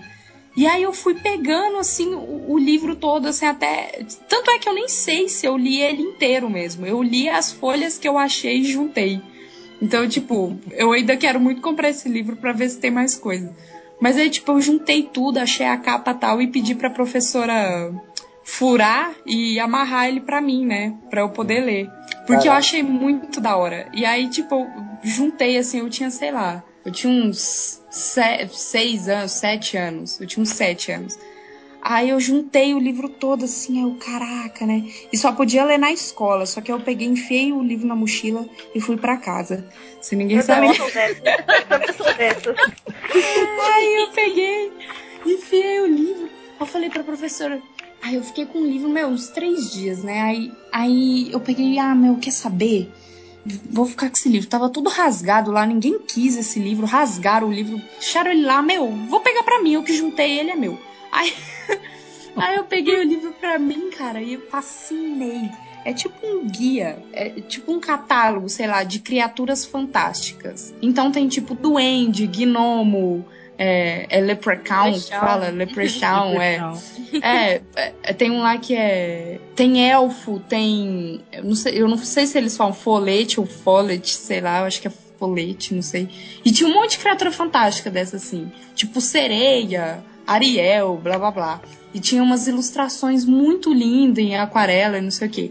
E eu comecei a ler esse livro, meu, ele era fantástico, eu ficava fazendo- fascinada. Eu lia, relia. E aí eu comecei a, tipo, brisar na ideia de existir duendes e gnomos mesmo. Eu ficava esperando, eu ia pra minha janela. Porque tinha um, cara, que era muito show. Que era um bichinho da cidade, assim, que ele se misturava nas luzes do, do farol, nas luzes dos prédios, essas coisas assim, dos postes. Eu ficava na minha janela, tipo, ai meu, e se ele tá lá fora, sabe? Dirigir? E aí era, cara, e aí tipo, era, era tipo esse catálogo, só que aí no meio tinha algumas historinhas. Tipo, ai, esse aqui é o duende. Agora eu vou te contar uma história em que um duende aparece. Entendeu? Era tipo isso. Nossa, legal. E aí, meu, tinha troll. Tinha. E, meu, são conceitos tão diferentes de que eu vejo hoje em dia de troll e essas coisas. Que, nossa, era fantástico. Tipo, o elfo, por exemplo, não tinha nada a ver com essa imagem de bonitão, de não sei o que. Era um cara mais velho que ele entrava nos seus sonhos. E aí, é, você só, só conseguia tirar ele de lá se você descobrisse o nome dele de verdade. E aí tinha uma historinha de uma criança que um dia descobriu o nome dele. Essas coisas assim. Que E- isso, Hora do Pesadelo? Não. Meu, era muito show as histórias, cara. Eram fantásticas. Tinha, tinha uma de uma uma criatura japonesa. Eu não lembro o que que é, acho que era fada, fada dos ventos, uma parada assim. Que é, aí ela ficou vivendo na Terra um tempão. Aí quando ela subiu lá pro, pro céu de novo lá, ela jogou dois espelhos na, na, na Terra, né? E eles viraram lagos. Meu, tinha. Nossa, tinha umas coisas muito loucas, assim. E eu brisava muito na ideia daquilo existir. E eu comecei a ficar, caraca, nossa, eu vou procurar duende, tem, um- tem um gnomo. Putz, Não, É, eu foi- precisava de muito. Wicca, mano. Pra criança.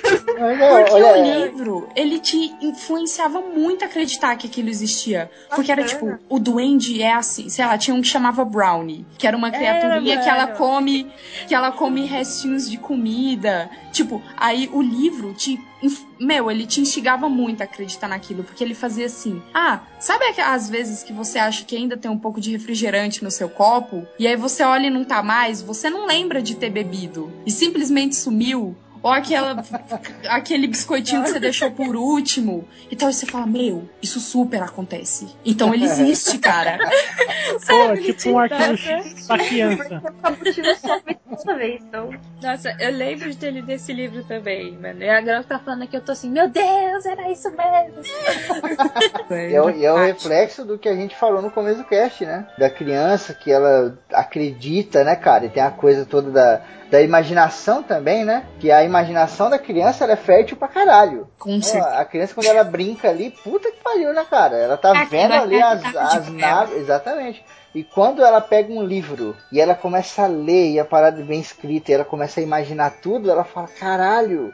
Então Faz a verdade no dia a tá dia aqui. dela, né? É, essa é a verdade e ninguém sabe. Só eu sei agora. Sim. Eu tinha super sensação de que esse livro não existia e eu tinha achado ele era só pra mim, sabe? Porque como eu montei ele com as folhas e tal, eu falei, meu, isso- tipo, era pra eu achar, era pra eu ler o livro, sabe? Eu que juntei ele Eu e tal. sou a escolhida, vou caçar Eu só gnomo. escolhi exatamente, cara. Eu tinha muita sensação com esse livro. E ele me marcou demais, porque foi muito mágico o tempo que eu passei com ele, sabe? Nossa. Você sabe se tem pra vender, Grok? Tem, na cara, Submarino. tem, tem na Submarino, nas Casas Bahia, 29 custa 15 reais, reais. 90 Não, eu já vi um que custa 15 reais. É Pô, mas tipo, tem isso aí. Eu quero muito comprar. Vou comprar. Eu não comprei de lerdeza. É que Mas- eu fiquei interessado, né? Eu acho muito da hora esse bagulho de catálogo que mostra vários seres mitológicos. Eu também, e é mágico. Era lindo. Foi um livro que me ah, influenciou muito a querer desenhar também, porque as ilustrações eram em aquarela. Eram lindas, coloridas, assim, mágicas. E aí eu queria reproduzir de alguma forma, né? Eu tentava desenhar uma Ariel, uma sereia e blá blá blá. Então, o que eu senti quando eu era criança lendo Duendes e Gnomos, e, e o- e o legal é que ele também tem uma coisa de tipo, quase tudo que você queria saber, sabe? Você tem que explorar o mundo ainda, sabe? Essas coisas. Nossa, E é aí- muito legal. Muito show. E o que eu sentia lendo aquilo é o que eu senti depois de velha lendo Senhor dos Anéis, sei lá, sabe? Tipo, nossa, é mágico. Cara, e se essa terra existiu?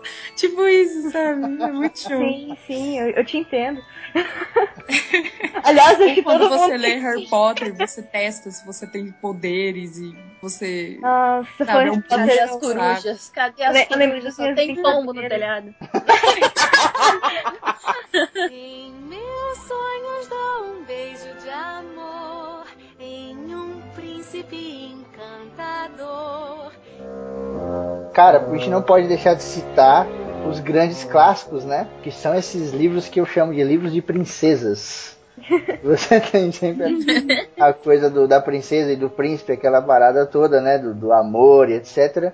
Que são livros como Rapunzel, Branca de Neve, Cinderela, quem mais? Velha Vera. Bela- Chapeuzinho vermelho, a menina das caixas de fósforo. É interessante até a Kel falar.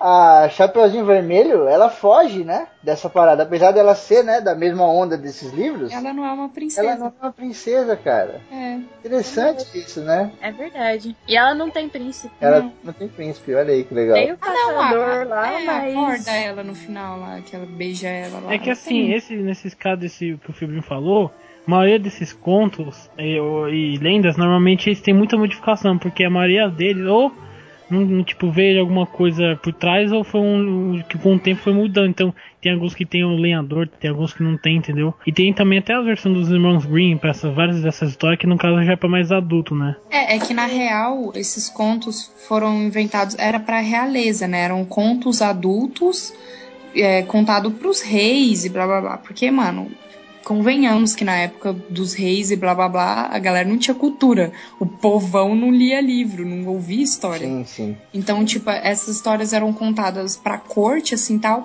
e com o tempo foi popularizando e o pessoal foi suavizando e acabou que virou conto infantil. Mas originalmente eram contos com sexo, violência e tal. Tinha a hora da historinha. Né? Era, é aí que você vê a parada da, da música, né? Quem foi na Campus Party lá no dia que a gente falou de podcast, lembra que eu contei uma historinha lá sobre o que é ágrafa, né? Que, na verdade, é, eu, eu vi na live, é verdade. que é a coisa da música, né? Quando você pega uma parada e transforma ela em música, a pessoa absorve muito mais e não esquece aquilo, Sim. tipo, nunca, né? Às vezes você quer lembrar a letra da música, você não lembra nada, você começa a cantar, você lembra Eduardo e Mônica inteira. Exato. É. Parece caboclo também. É, sim, sim. E a galera transformava muito esses, essas historinhas, né? As historinhas que agora são infantis, em música, né? E cantava lá nos grandes bailes e tal, e tocava. E as pessoas não precisavam mais ficar. É, não precisavam ficar ouvindo, né? Um cara declamando a história lá e tal. É, assim que era contada as histórias dos heróis, né? Até que eles não falavam, ah, vamos fazer um livro sobre mim. Eles falavam, é, terei grandes canções e blá blá uhum. blá sobre os meus feitos. E no, acho que no, livro, é, no livro do Rei Arthur, se eu não me engano, acho que tem uma cena do, do Lancelot, que ele fala pra um bardo lá. É, quanto que eu tenho que te pagar para você cantar a música sobre mim e não sobre fulano, tá ligado? É, então. é. Mas esses livros são fantásticos. Eu tenho uma história especial com. Acho que, putz, agora vai. Nossa, bateu uma nostalgia forte agora. Você lembra daqueles contos da cultura que tinha o Rushimol? Nossa, mano. Eu, eu queria ser uma princesa bailarina, queria dançar até a sapatilha catar. e tinha um que, putz, me marcou demais. E quando eu tava na escola, eu peguei o livro. E quando eu peguei o livro, foi tipo o Harry Potter, assim, naquela sala que os livros saem voando, tá ligado? Que era, eu não lembro o nome da história, mas é aquela história que tem o Rumpelstiltskin lá que ele é um leprechaun, que a mina fura o dedo numa roca e aí ela tem que ter um filho e ela tem que dar o filho Ai, é lindo. dela para ele. Uhum. Ai, tem esse tem esse conto no Duendes e Gnomos. É tem esse foda, conto cara. muito show. Eu tinha assistido, né, na cultura quando era criança, tinha achado do caralho, tinha ficado com um pouco de medo, né, porque o livro infantil ele trabalha muito com sentimento, né. Uhum. Então, o medo é um sentimento, faz parte da gente, né, então acaba trabalhando um pouco. Por isso que tem alguns que são meio sombrios, aquela coisa toda. Sim. E ele tinha essa parte do Rapoltinsky lá, que era foda demais, porque a mina, a princesa, ela tinha que acertar, né, o nome dele, senão ele ia levar o filho dela embora, cara. E o nome dele é Rampostinski. Uhum. Quem que ia acertar isso? Nada. É. Eu tava na escola um dia, a gente foi pra biblioteca, tava procurando um livro de ciências lá, whatever. Daqui a pouco, papá olhando, olhando, aí eu vi um livro com a capa vermelha, bonita, eu puxei, mano. Quando eu olhei, era ele, na capa segurando a criança e a mina na roca tipo, descendo, né? Eu falei assim, meu Deus, é aquela história. Eu não sou como a Grok, que a Grok rouba livros, né? A menina que roubava livros. ah, eu sei. Eu A Grok tem um histórico aqui, ela é procurada em vários países. É, é. Cada escola que eu passo, eu levo um que eu acho que ninguém vai sentir falta. Numa dessas foi um volume único do Senhor dos Anéis, enorme. É nóis, então, outro abraço. Foi vingança pelo estudo tosco que eles me deram. É, eu lembro desse episódio, eu lembro. Você. É. Escola Forma Bandidos. é, mas, cara, esse livrinho é fantástico. Procurem aí, eu não lembro o nome exato. Não entendi. Eu, eu falei que eu vou procurar porque eu não sou dessa época. Chamou de velho. Eu sou muito nova mesmo. Bebrinho ouvir as histórias no, pelo trovador, né? É do tempo que o leite era servido em garrafa, né? O cara veio na porta da caixa. Tinha leiteiro, existia leiteiro. leiteiro. Nossa, eu Salvador, eu de outro livro de uma infância minha que chama Finismundi. Não sei se vocês já leram, já escutaram falar. Ah, sim, já ouvi falar. E é legalzinho esse livro, porque conta a história de uma moeda que, que você tinha que resgatar a tal moeda pra, pra você poder, tipo, meio que mudar a sua realidade, que tava ligada com o passado, da época dos trovadores, os bagulho assim, é mó da hora. Que brisa, né? Sim, conto que eu gostava muito, ainda gosto, é a Branca de Neve. Eu sempre vou gostar da Branca de Neve, isso é um fato. Mas, assim, porque eu tinha uma professora na escola que ela, ela me olhava e ela sempre falava pra mim: Nossa, um dia eu quero que você faça uma peça de teatro e você seja Branca de Neve. Eu, que raios é Branca de Neve? Porque eu tinha meus quatro anos e eu não sabia o que, que era, porque eu não tinha videocassete em casa pra assistir fita da Disney, entendeu? Uhum. Boa. É, pois é. É, Aí, todo mundo ela- conhece ela, né? Aí ela. Exato. Aí ela passou o filme na escola. E eu me encantei pela Branca de Neve. Aí eu falei, professor, pelo amor de Deus, deixa eu ser a Branca de Neve. Aí eu fui a Branca de Neve na peça da escola e eu, eu, eu fico fascinada pelo jeito que ela cuida dos anões, porque ela nem conhece os tiozinhos, tipo, cuida como se fossem filhinhos, sabe? É, é um Uhum. amor pelo próximo, assim, que eu aprendi muito com a Branca de Neve. E que vem meio que naquela parada subjetiva que a gente falou, né? Sim. que a criança às vezes aprende um negócio sem querer, né? Exato. Esses livros clássicos, eles trazem muito isso, né? A gente tem aquela história do- dos ursinhos, da caixinhos dourados, não é? Sim, também. E você fala, pô, por que não, né? O que, que custa dividir ali? Tem mais, tem outra cama, tem outra tigela, com... Tá? sabe? Sim. É muito legal isso, cara. Em meus sonhos dou um beijo de amor em um príncipe encantador. Um que eu achei muito legal que me introduziu a gênero terror foi uma série de livros, né? Na verdade, é uns, é vários livros, né? Não só, que é o Goosebumps, que também é conhecido bastante por causa da série que passava na Fox Kids, né? Tinha um painel deles lá na Comic Con. Tinha, eu não sei, Tinha. não fui. Tava, tava da hora, tava da hora. Aí o que aconteceu? Esse, esse livro é tipo. Ele é, ele, é, ele é escrito pelo R.L. Stein, né? Que é tipo, ele é meio que Stephen King, só que pra infanto juvenil.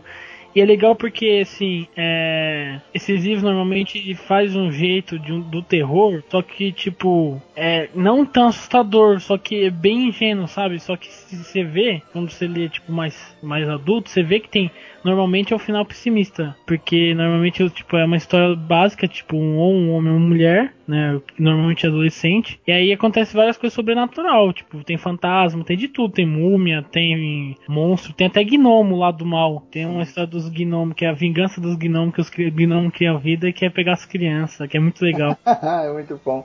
Tem, tem um filme recente aí, recente entre aspas, né? Que é aquele A Casa Monstro. Não sei se alguém aqui já assistiu, que a Já. casa toma vida e tal. Putz, eu- quando eu vi aquele É filme, falei, caralho, é Goosebumps total o bagulho, mano. Porque é muito igual.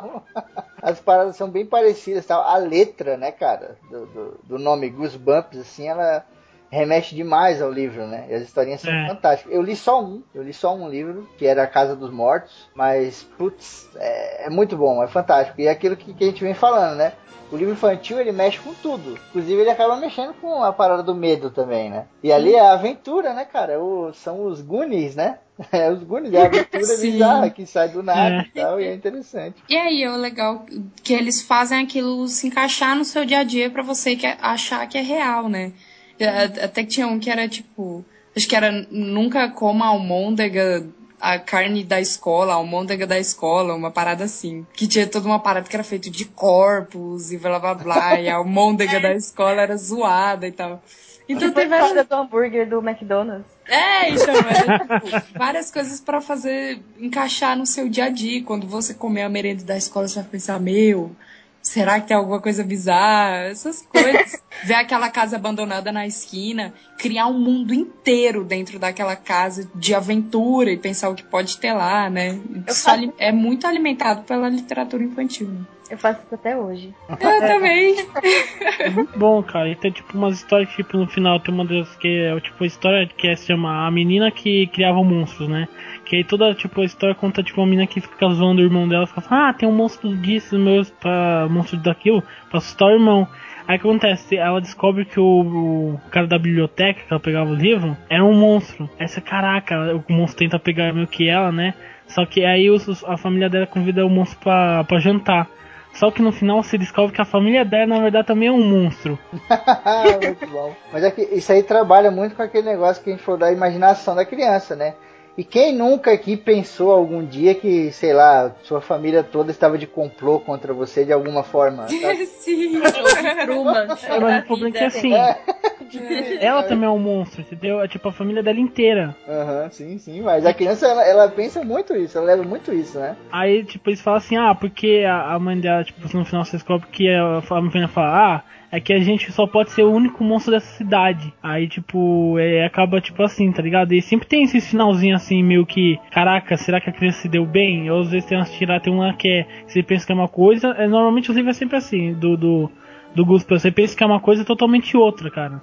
É que vai dar interpretação, né? Essa parada da, da- do, do monstro, né? Que às vezes não é monstro porra nenhuma que a criança cria, né? E que tem muito livro que traz isso pra gente, eu acho fantástico. E até quando eu era pequeno, eu morava em Osasco, e lá tinha uma. A gente morava numa casa que era numa praça, né? E tinha uma outra casa do outro lado da rua que era completamente abandonada. Casa de madeira, bizarra, assim. Nossa. Nossa, velho, a gente fazia. Puta, a gente olhava ali e via o demônio ali dentro. Não tinha porra nenhuma na casa.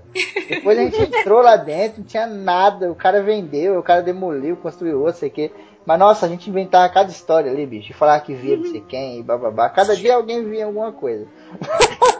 É, tinha uma prefeitura abandonada lá em Minas. Ela era gigante, velho. Era uma prefeitura abandonada. E a gente, nossa, criava tudo do mundo lá, cara. Isso Era, é muito foda. tinha toda uma mitologia em volta da prefeitura abandonada. Isso é muito legal, né? Porque a a gente vai conversando e é muito louco perceber como os primeiros livros que a gente leu definem nossa personalidade hoje em dia, né? Tipo, eu li Doentes e Gnomos e hoje em dia eu adoro literatura fantástica, fada, blá blá blá. O Raul, que é super fã de filmes de terror e etc., as coisas que ele lia quando era criança era Goosebumps, tipo, tudo a ver, sabe? É muito louco isso. E até mesmo, Grok, você começa a perceber todas as coisas que você criou diretamente, né? Como essas brincadeiras aí de casa abandonado, Sim. todas as brincadeiras que vocês criaram ali, né, cara? Baseado também em coisas que a gente lia, né? Sim. Eu quando li o, o Gil Derram fiquei maluco. Eu Tava achando que eu era o foda que ia matar dragão e não sei o quê. Você fica meio doido, né, cara? É, muito louco. É que, é, é que a criança acredita. Ela acredita mesmo. Não é tipo que a criança está fantasiando que tá conversando com o cara. Não, ela acredita que tá o cara lá e ela tá conversando. Sabe? Isso é muito louco. E tipo assim, é interessante que eu, tipo, eu tinha muito medo do, do- do- dos livros, né? Só que por causa da cu- curiosidade, que eu, eu sei lá, achava legal às vezes sentir medo. Depois eu tinha que dormir com a minha mãe porque eu cagava de medo.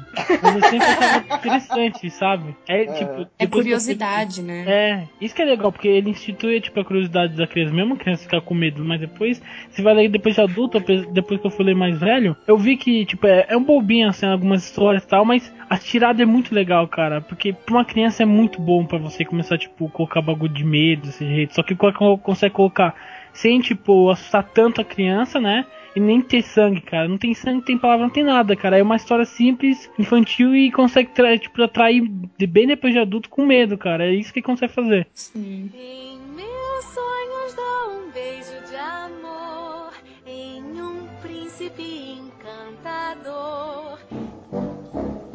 Um livro também que eu gosto muito, além, além de, dos contos aí que a gente citou, é o Pinóquio. Porque, assim, na, na minha infância foi, o, foi primeiro, um dos primeiros livros que eu tive mais contato, assim, é, justamente por causa da- das tias lerem pra, pra gente, sabe, quando a gente era mais pequenininho. E uma história de um menino de madeira que depois virou gente, eu me comovi, porque depois, quando eu fiquei mais velha, é, eu, eu vi que parecia a história de Jonas. Sabe Jonas? Vocês conhecem a história de Jonas? É, é da Bíblia. Da, da baleia? Isso, porque ele Ah, sim, foi sim. baleia, e depois ele saiu da baleia, aí ele sobreviveu e virou um menino de verdade e tal. Aí eu, e, assim, quando eu era criança, é claro que a gente não entende muito, mas a gente fica comovido, igual o Febrini falou, da, da, daquela parte de você absorver e, e depois quando você é mais velho, você meio que, entre essas, botar em prática, assim. Uhum. E nesse caso, também mostra como uma pessoa ela pode, tipo, sonhar e depois sonhar virar realidade, só que ela fazendo tudo certo, porque o Pinóquio ele mentia. O nariz dele crescia e também era, era chato, porque a- era uma lição de moral pra própria criança, sabe? Tipo, ó, você mentiu, seu nariz vai crescer igual o dele, sabe? Porque eu, eu levava isso pra minha vida, eu levo isso pra minha vida até hoje, sabe? Porque é, é meio complicado esse tipo de situações e, e isso marca até hoje. Todo mundo tem certeza sobre essa questão de mentira e você conseguir o que você quer a partir da sua verdade. Uhum. Até porque vem a questão da criança novamente. A gente vai falar de infantil, não tem como a gente fugir de criança, né? Exato.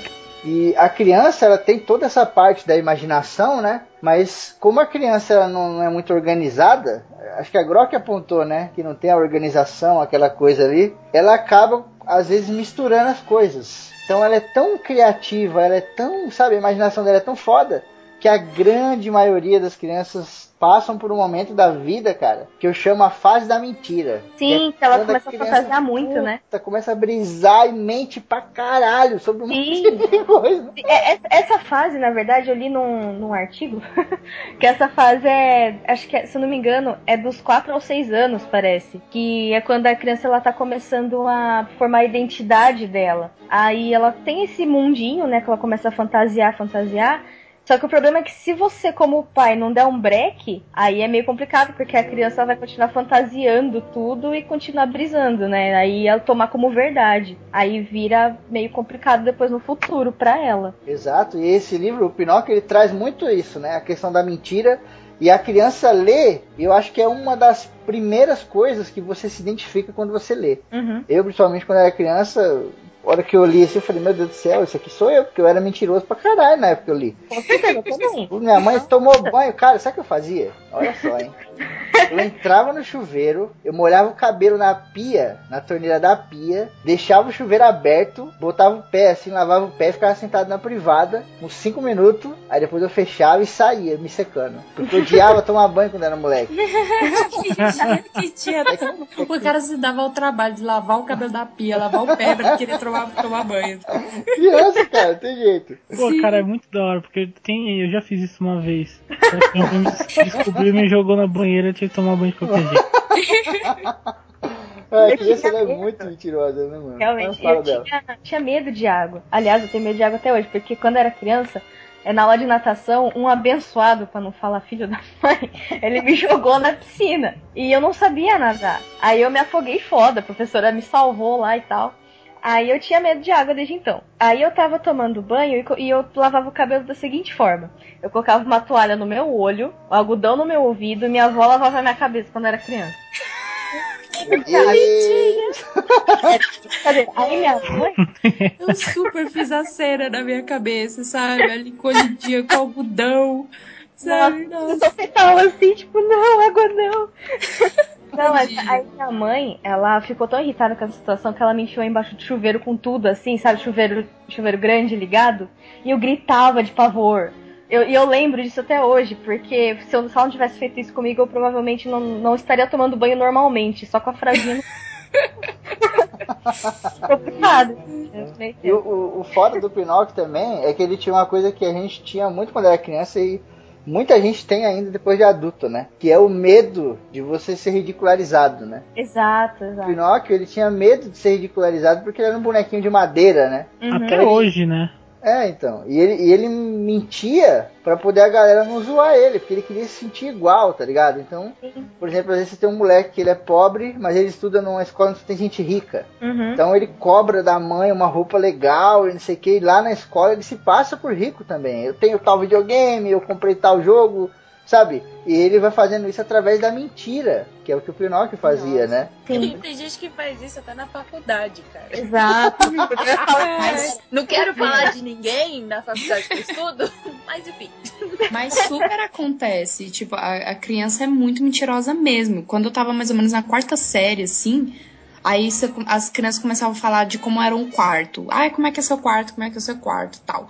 E aí todo mundo começava a mentir tanto que aí acabava alguém pra ser melhor, tipo, meu, meu quarto é assim, é da Barbie, minha parede é rosa, o portão da minha casa é rosa também. E aí, nossa, tem uma Barbie de dois metros dentro do meu quarto. E é muito legal, sabe? Essas coisas, criança mentia mesmo, velho. Você sabia que a mina morava num barraco, tá ligado? Mas não. sabe? Então, peraí, quando você vai na casa da pessoa, você olha assim, você vê o quarto diferente dela. Nossa, cadê sua Barbie de dois metros? Ela fala, É, cara. fora a decoração do quarto.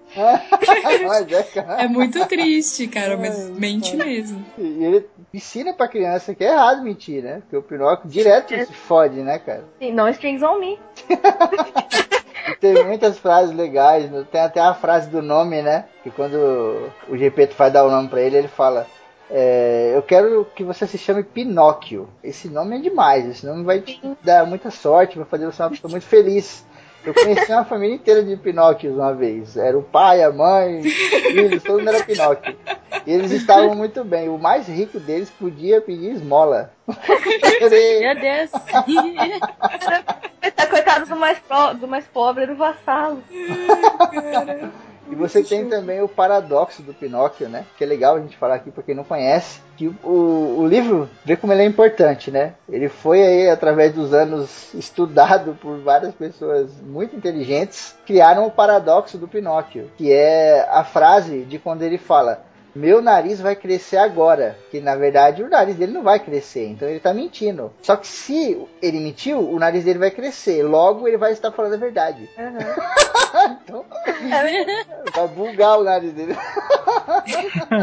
Tudo bem que eu não entendi, mas beleza. Ele fala assim, ó, Tá meu erro, nariz vai é um crescer paradoxo, agora. não tem certo? resposta. É, meu nariz vai crescer agora. Como que ele sabe? Ele não sabe, então ele tá mentindo, certo, Raul? Certo, Quando ele mente, o que acontece? O nariz dele cresce, né? certo. Então ele falou a verdade, porque ele acabou de falar, meu nariz vai crescer agora. Ah!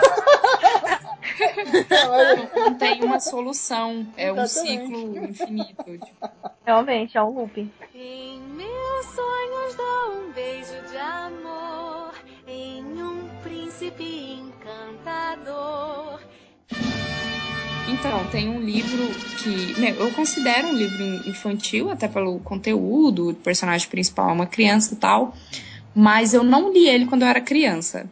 E aí eu imagino, às vezes eu penso assim, ainda bem, senão eu ia brisar demais. Porque eu, eu tinha muito essa parada, nossa, é real. Então, meu, eu ia ficar procurando um anão pra me dar um livro miniatura de presente, pra ir pra uma terra encantada. Sério, eu ia ficar bitolada. Ia sair abrindo tudo quanto era pão na padaria, ver se achava um livro dentro. Total, total. Aí eu, aí eu, eu li, né, o Febrino que me deu de presente. E eu pensei, pô, da hora, vou ler. E, cara, é um livro incrível, cara, incrível, incrível, incrível. Que é um, um, um menino, né? Ele tem o quê? Um, quantos, quantos anos? Uns nove? Ah, Uns- por aí. Por aí, né? Ele tem uns nove anos. E aí a mãe dele largou ele, o pai dele, é, quando ele era menorzinho, né? Quando ele era mais novinho ainda. E aí o, o pai dele ele saem numa jornada pra procurar a mãe dele, que, que viram modelo e parece que tá na Grécia. E eles saem nessa aventura de pai e filho, que, meu, é, é super lindo, sabe, o laço entre eles. O, o pai do, do personagem principal é, tipo, muito incrível. Ele é muito show, ele é o pai perfeito, ele gosta de filosofia. E como é um livro do Joyce Gardner, eu não sei falar o nome dele direito, eu acho que é assim. Acho que é Joyce Garden. É, Justin Garden, que é, é ele que escreveu o mundo de Sofia, de Sofia. E ele tem muito daquela parada de querer ensinar a filosofia pra criança, de um jeito que a criança entenda, né? E aí, no mundo de Sofia isso é bem óbvio, e no dia do Coringa tem um pouco, porque ele e o pai dele, eles ficam filosofando, sendo que ele é só um menininho de 9 anos. Só que é super profunda as filosofias dele, sabe? É incrível. E aí ele ganha um, um livrinho lá de um anão tal. E o livrinho não é tipo, ah, o menino ganhou um livro, ele tá lendo. Não, você também lê o livrinho. Em letrinhas menores, dentro do, do, do Isso é livro. muito foda, né, cara? Você tá lendo um livro, tá lá tamanho 12, aí quando chega no livrinho vai tamanho 8. Aí você fala, caralho! É pra você ler o livrinho também. Então você tá lendo o Dia do Coringa, e dentro do Dia do Coringa tem o livrinho do menino, do personagem principal do Dia do Coringa.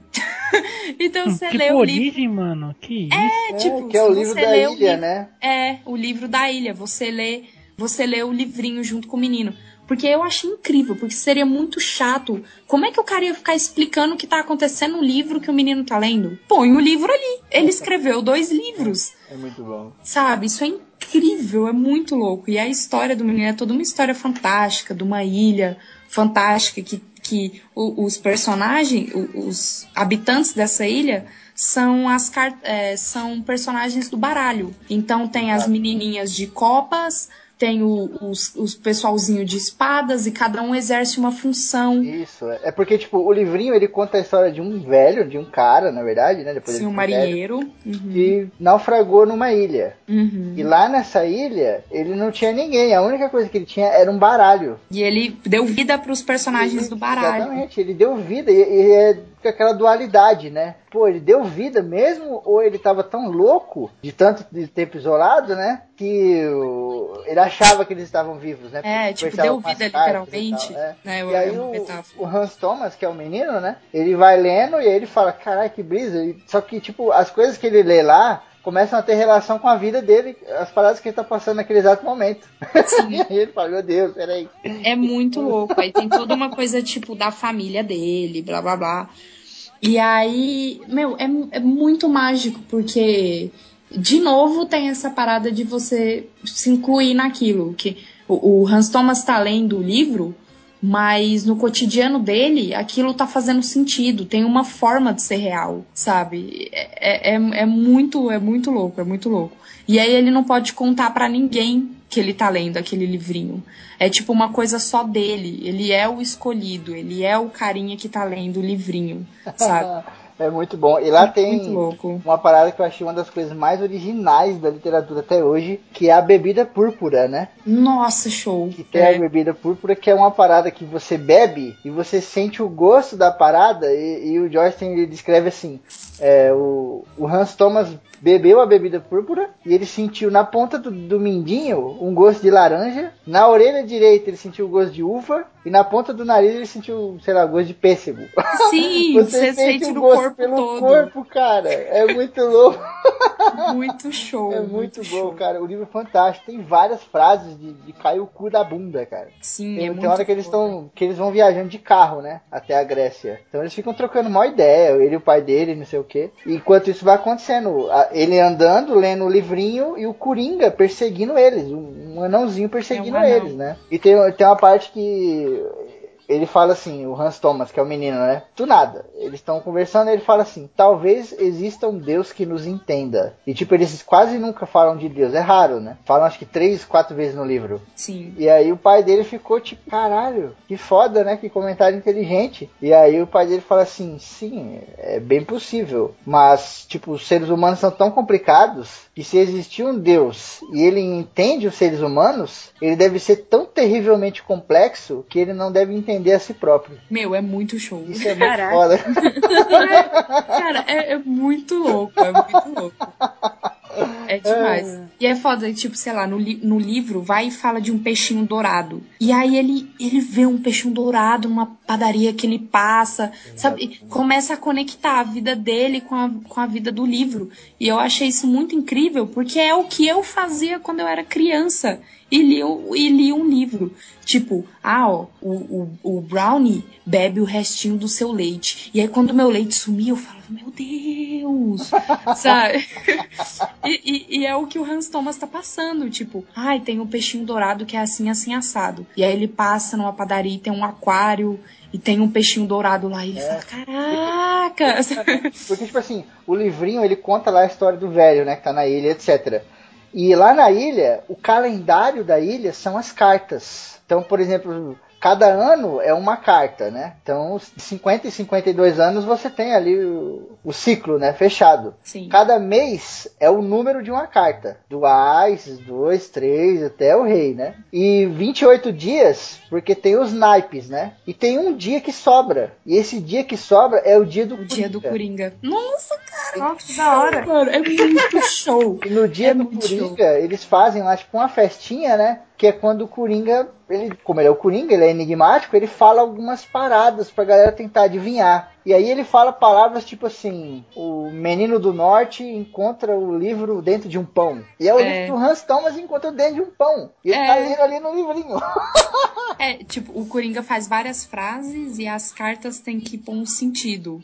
Tipo, elas fazem uma historinha, né? Não é assim? Tipo, É um- isso, tipo né? assim, fio, é. É, é aí- muito louco. Elas vão falando e as coisas vão fazendo sentido. Parece que eles estão contando a história do Hans Thomas, entendeu? Exatamente. Puta, Nossa, cara, esse livro é muito É foda. muito show, mano.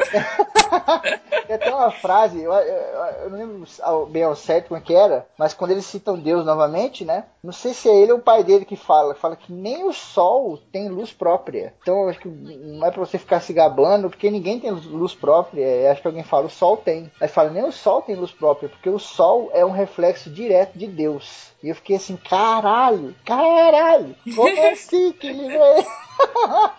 Meu, é incrível. Eu acho que todo mundo Foda, no cara. universo devia ler esse livro, velho. cara, vocês precisam ler esse livro. Foi o melhor presente. Mano, nossa, que presente do caralho. Mano, é muito show, cara. É muito Eita. bom. É muito bom. Eu vou procurar esse livro pra ler, eu tô gostando.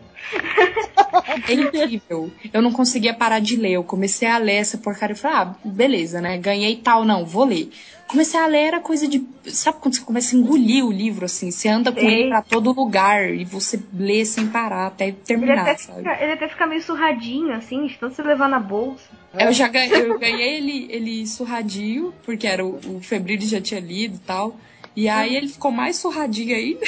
É porque eu perdi ele numa ilha, e aí eu fui lá buscar. E... Você enfiou dentro de um pão pra ela pegar o. Caraca! Ai, O Febril chegou com a baguete aqui, o presente. pra ele.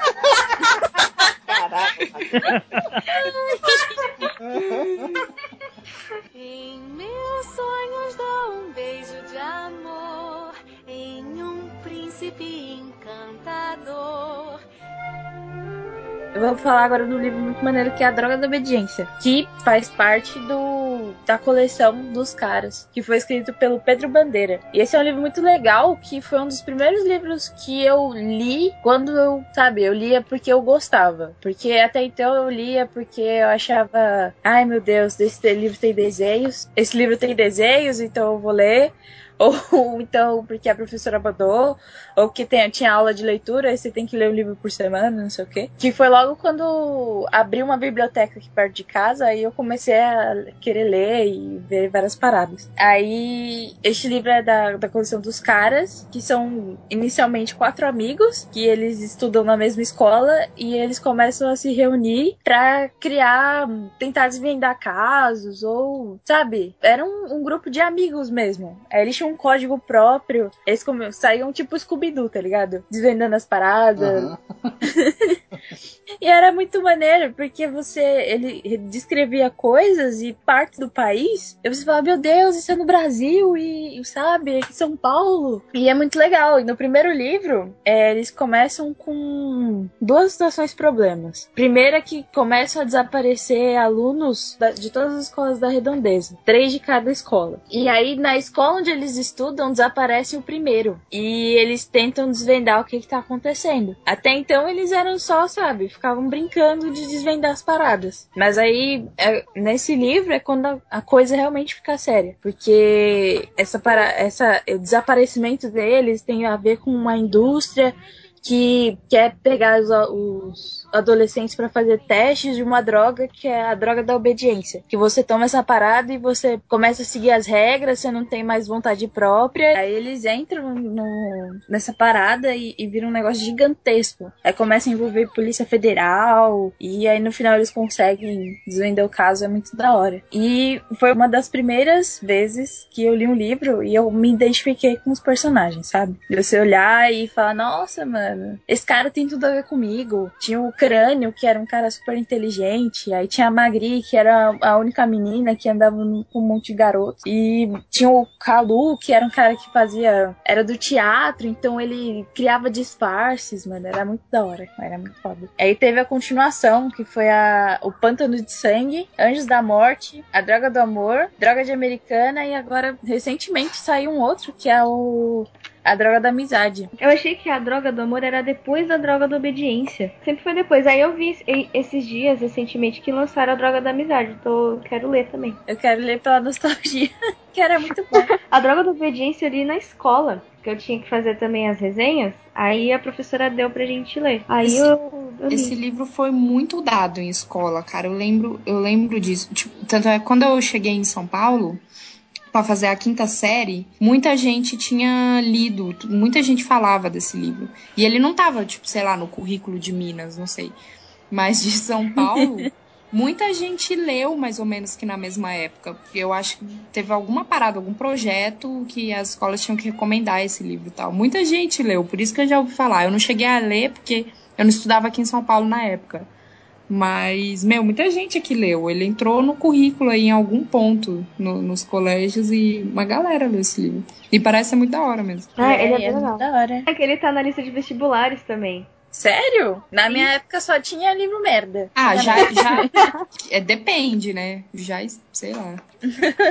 Porque Fulvestre só tem, mano, Machado, É, Machado de Assis, Assis. Vidas É, Secas, blá blá blá. É, se tivesse E esses livros assim, sertões. Vestibular, todo mundo tiraria 10. É. O, Ser- o Grande Sertão Veredas, pelo amor de Deus, ninguém aguenta ler aquilo, na boa. Nossa.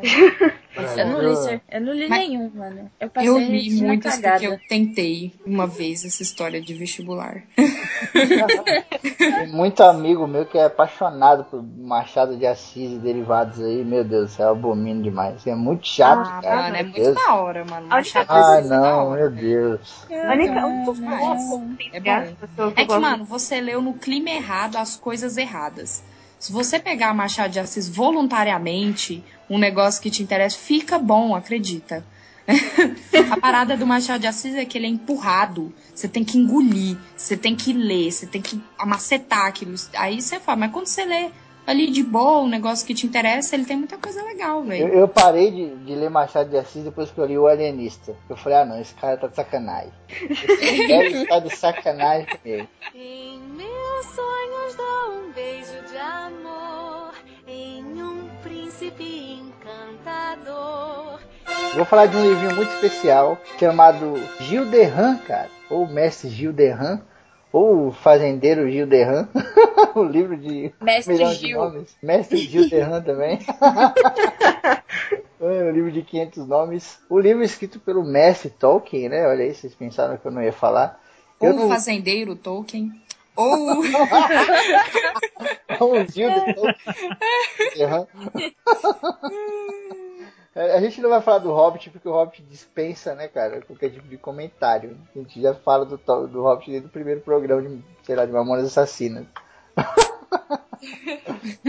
Mas Gil Derran é uma história que vocês precisam ler. Ela conta a história de um fazendeiro, né? Que é o Gil, que o nome dele é o nome mais interessante da, da literatura. O nome dele é Aegidius Aenobarbus Julius Agrícola de Ramo. O cara que fez o nome científico do mosquito da dengue leu esse livro. o cachorro dele, né? Que é o Garmy. E você tem o dragão, que é o Christophylax Dives. Que é um dragão fantástico, um dos mais legais que eu já vi até hoje. O nome desse dragão, Christophylax, me influenciou a- aos nomes dos meus dragões. Por isso que é tudo complicado. Alcerade Fulgurox e umas paradas que a galera fala. Mas, putz, cara, esse livro é fantástico. E conta a história desse fazendeiro que, por causa de uma série de coincidências, acaba tendo que combater o Christophylax, né? Porque chega até ele uma espada, que é a Caldimordax, é a Morde Cauda, e ele nem sabe para que, que serve nem nada, só que essa espada, ela é uma espada que ela é mágica, né? E a magia dela é lutar contra os dragões. Então, cada, cada um que empunha essa espada na presença de um dragão, não precisa nem lutar, porque ela só sai pulando pra cima do dragão e sai cortando. e todos os dragões têm medo da Caldimordax, tá ligado? E o Gil acaba pegando ela por um ocaso, sabe? Por um ocaso, assim. Então, ele é um fazendeiro, a história começa assim, aparece um gigante, ele vai ter que ir lá combater o gigante, né, o Kel? Sem querer, querendo, Isso. ele acaba derrubando, né? Ele derruba o gigante. Por culpa do cachorro. Na verdade, ele só dá um tiro, aí o cara fica, ai, tem mosquitos muito grandes aqui e vai embora. E aí a galera começa a achar que ele é o herói e tal, aquela coisa, e aí entregou a espada pra ele e tal. E acaba que ele vai indo atrás do Cristofilax e rola toda a aventura. O mais incrível desse livro é a forma como ele foi feito. E o cachorro marqueteiro. É, o cachorro é o melhor agente de marketing do universo, mano. Que ele pega, o, o mestre dele fez um negócio assim, tipo, ele, mata, ele espantou o gigante com um espingarda ao acaso, e ele já sai gritando pra vizinhança inteira de que ele é o herói, meu dono é o herói, ele espantou um gigante sozinho, salvou a vida de todos vocês, seus merdas, que não fizeram nada. é bem por aí mesmo. Mas o que me fascinou nesse livro quando eu li foi a forma como ele foi escrito. Que esse livro, olha só, ele foi escrito ou criado em uma noite. O que acontece foi o seguinte: o filho do Tolkien não estava conseguindo dormir. E aí o Tolkien pegou e falou: Vou contar uma história pro moleque dormir. E ele começou a contar a história. Para quem tem a, a versão que é aquela capinha cinza aqui do Brasil, eu acho que tem a tem uma história, né? E depois tem a segunda parte que é como o filho do Tolkien escreveu, né? E ele escreve assim: Meu pai me contou assim: tinha um gigante que o pé dele era do tamanho do nosso jardim e não sei o que. Então o Tolkien foi contando a história pro moleque dormir, só que tipo inventando na hora. E a história foi crescendo, crescendo, ficando gigante, gigante, gigante. Ele se empolga, porque ele é o. Exatamente. Ele não pode só contar uma história pro Black Ruby, ele tem que escrever um livro. E aí, quando deu, sei lá, 6 horas da manhã, mano, ele tava falando ainda, o moleque tava com os olhos estatelados assim, sabe? Absorvido pela história. Meu Deus, que foda, não sei o que. ele contando ali aquela coisa, aquela loucura.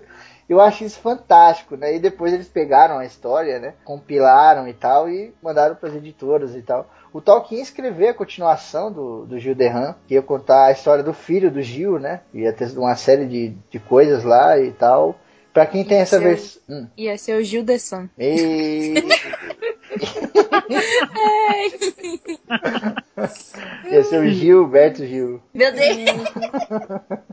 Mas é muito legal, cara. As, as falas, putz, são sensacionais, sabe? Que ele vai, é, ele vai atrás do dragão, né? E ele, o dragão é o fodão, né, cara? E o Gil é um coitado, né? E aí na hora que ele vai atrás, o, o dragão meio que pega ele de calça curta, né? E fala, ah, você veio aqui me matar. E aí o Gil meio que fala uma parada assim, não, que é isso? Jamais. Jamais faria isso com você, dragão, ó, Fodão, não sei o que. Aquela coisa toda do Bilbo falando com o, o Smaug, né? E aí o Cristofilax fala, ah, acho que foi só impressão minha. E aí lá na frente a, situação se inverte, né? Porque o Gil tá com a morde cauda e o Cristofilax fica com medo. E aí tem hora que ele vai atacar o Gil e o Gil pega ele de calça curta. Aí ele fala, ah, então você ia me, me atacar? Aí o Cristofilax fala, não, que isso, eu jamais. Ó, Gil derrame, não sei o quê.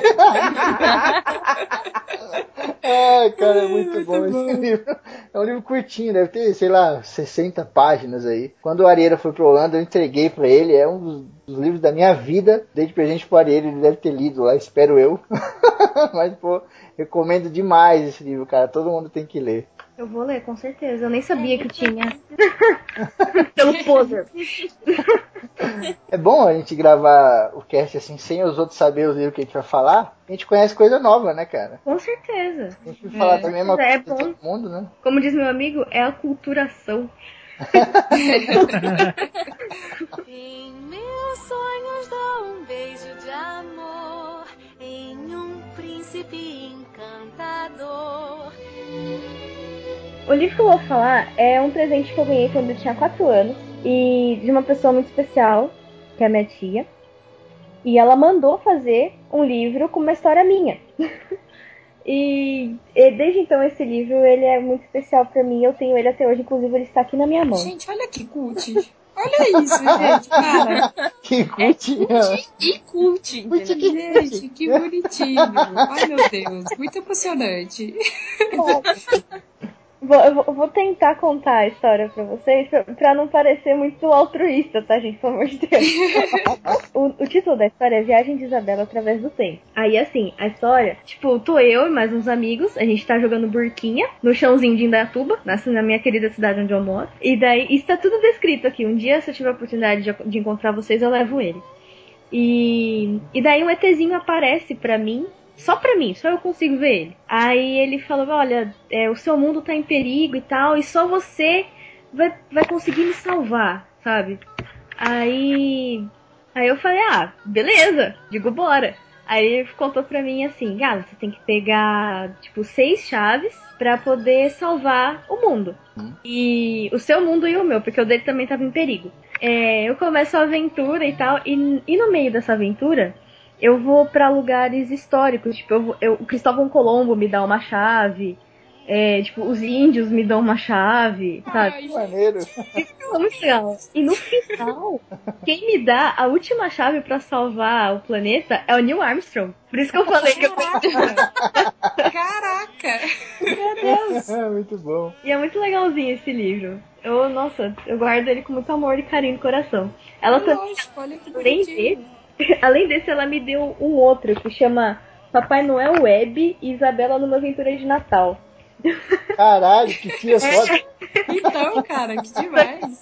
Esse, só que esse eu rabisquei ele todo quando era criança, daí a minha mãe acabou jogando fora. E eu fiquei com uma dor no coração quando eu lembrei disso. Ah, criança, acontece, não É. foi maldade. Mas Outro- qual é que é, Bela? Esse livro ela fez só pra você ou ela chegou a publicar alguma coisa do gênero? Então, na verdade, assim, é uma editora lá de Várzea Paulista, que você puder, chama Genial Books, a distribuidora, perdão.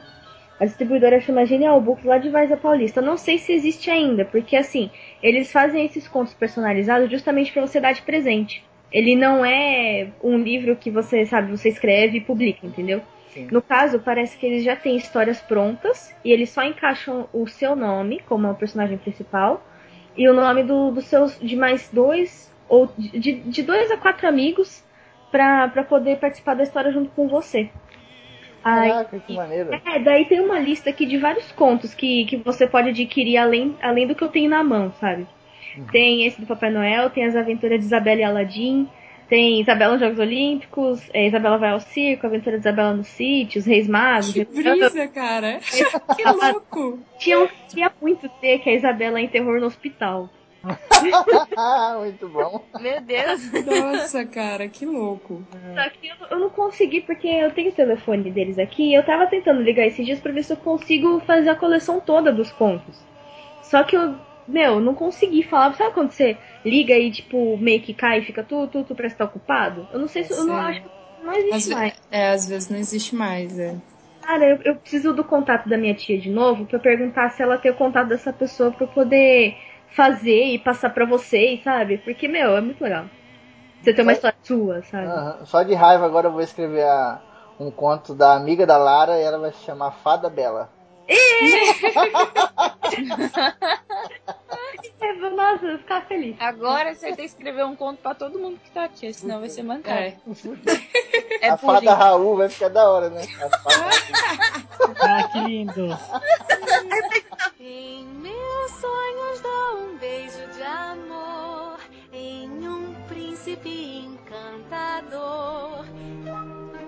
Um livro que eu gosto bastante, que na verdade. Eu li, na verdade, já tava mais velho já. Faz pouco tempo que eu li. Que é uma coletânea que a amiga da minha irmã, né? Ela tinha, minha irmã pegou emprestado, né? E eu, e, tipo, eu vi assim, ela leu depois e eu comecei a ler o que eu achei muito interessante, que é o Diário do Banana. Que, Nossa, que legal. Muito bom. Uhum. muito bom. que é muito da hora, cara. Que, tipo assim, ele é escrito pelo Jeff Kinney, né? Que é tipo um. O cara é tipo designer de jogo, só que ele tava fazendo um bagulho, tipo, um bagulho de esboço. Ele teve uma ideia, ficou da hora, e depois ele lançou online, né? E aí os caras gostou, ele continuou com o trabalho, né? Que antes ele só tinha lançado no esboço, tem até um site que ele lançou. Que é conta a história do. Do Greg, né? Que é um garoto. Conta tipo a história da, da vida dele, né? Que tem, acho que é seis ou sete livros, se eu não me engano. Sendo um deles que é um livro que você pode criar, tipo, a sua história. Tipo, que acho que é Faça Você Mesmo. Que é Diário de Banana Faça Você Mesmo, que é tipo, todo em branco você pode criar sua história Uhum. né? E aí conta a história dele, que esse, tem esse primeiro livro que é só o Diário de Banana, ele conta a história assim, que ele acabou de entrar pro Fundamental 2, que aqui lá, lá nos Estados Unidos não é que nem aqui colegial, lá é Fundamental 1 e o 2 já é tipo tudo junto, entendeu? Como se fosse nosso colegial. Aí o que acontece? Ele tipo, ele quer tentar ser famoso, sabe? Tentar fazer alguma coisa na escola, tentar tipo, ah, sabe aquele cara da escola que fez alguma coisa, não sei o que, Ele tipo, quer ser conhecido. é, isso daí, aí que acontece? Ele entra lá na aula e tipo, tem um amigo dele, né, que é o, acho que eu não engano, é o Frank, não, o Frank é o pai dele. É o Holly, que é um gordinho, que é chatinho pra caramba, só que ele é firmeza até. Uhum. E aí, tipo, eles, tipo, acontece várias coisas, que é assim, primeiramente a história conta eles na escola, Aí tem uma lenda lá de um queijo no chão, né? Que dizem que, que se alguém tocar naquele queijo, ninguém ia querer ficar com eles. Tipo uma maldição, né? Aí é um engraçado, né? Porque ele vai tocar no queijo. O que, que é esse queijo aqui no chão? Aí ele vai tocar o amigo dele, que é um indiano, né? Ele fala, não, não toca não. Aí ele começa a contar essa maldição que teve um garoto tocou no queijo, ninguém queria ficar com, perto dele, né? Aí só conseguiria passar se aí ele tocasse na outra pessoa.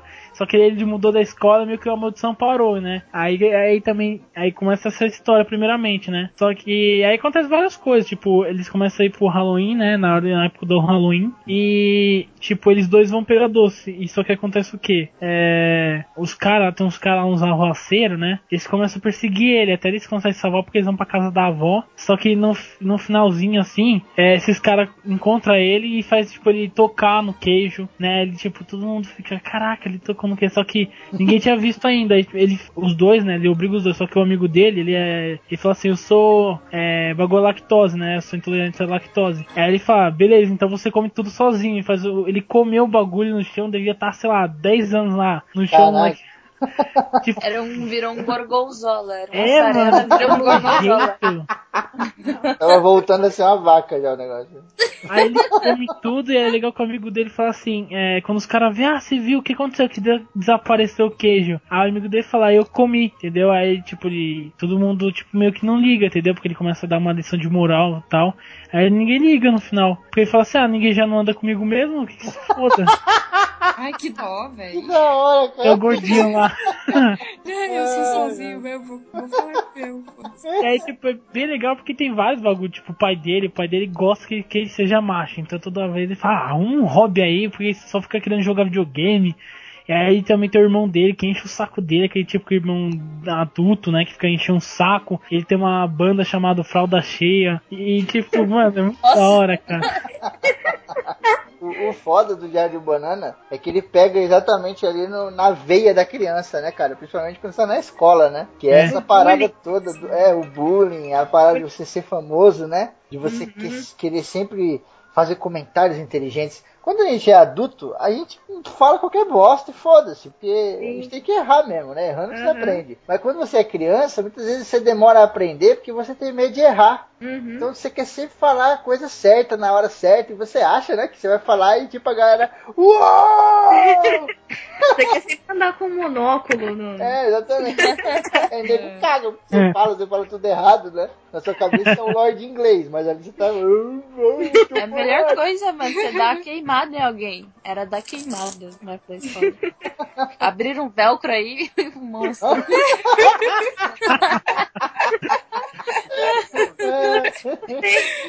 Esqueci Meu de Deus. Esqueci de botar pra abrir um velcro, como assim? Tá Ai, gravando? é daqui da fonte porra do é? notebook, que prende a fonte. Só consigo gravar abrindo e fechando o velcro. Que que é isso? Esse velcro aí, mano, tá colando aonde? Alguém quer falar alguma coisa do Diário de Banana, essa questão da escola e tal, ou não? Pode fechar. Depois do velcro, filho, eu não quero falar nada. Vou fechar. Ai, meu Deus. Pelo menos apresenta sua amiga pra gente aí, Grosso.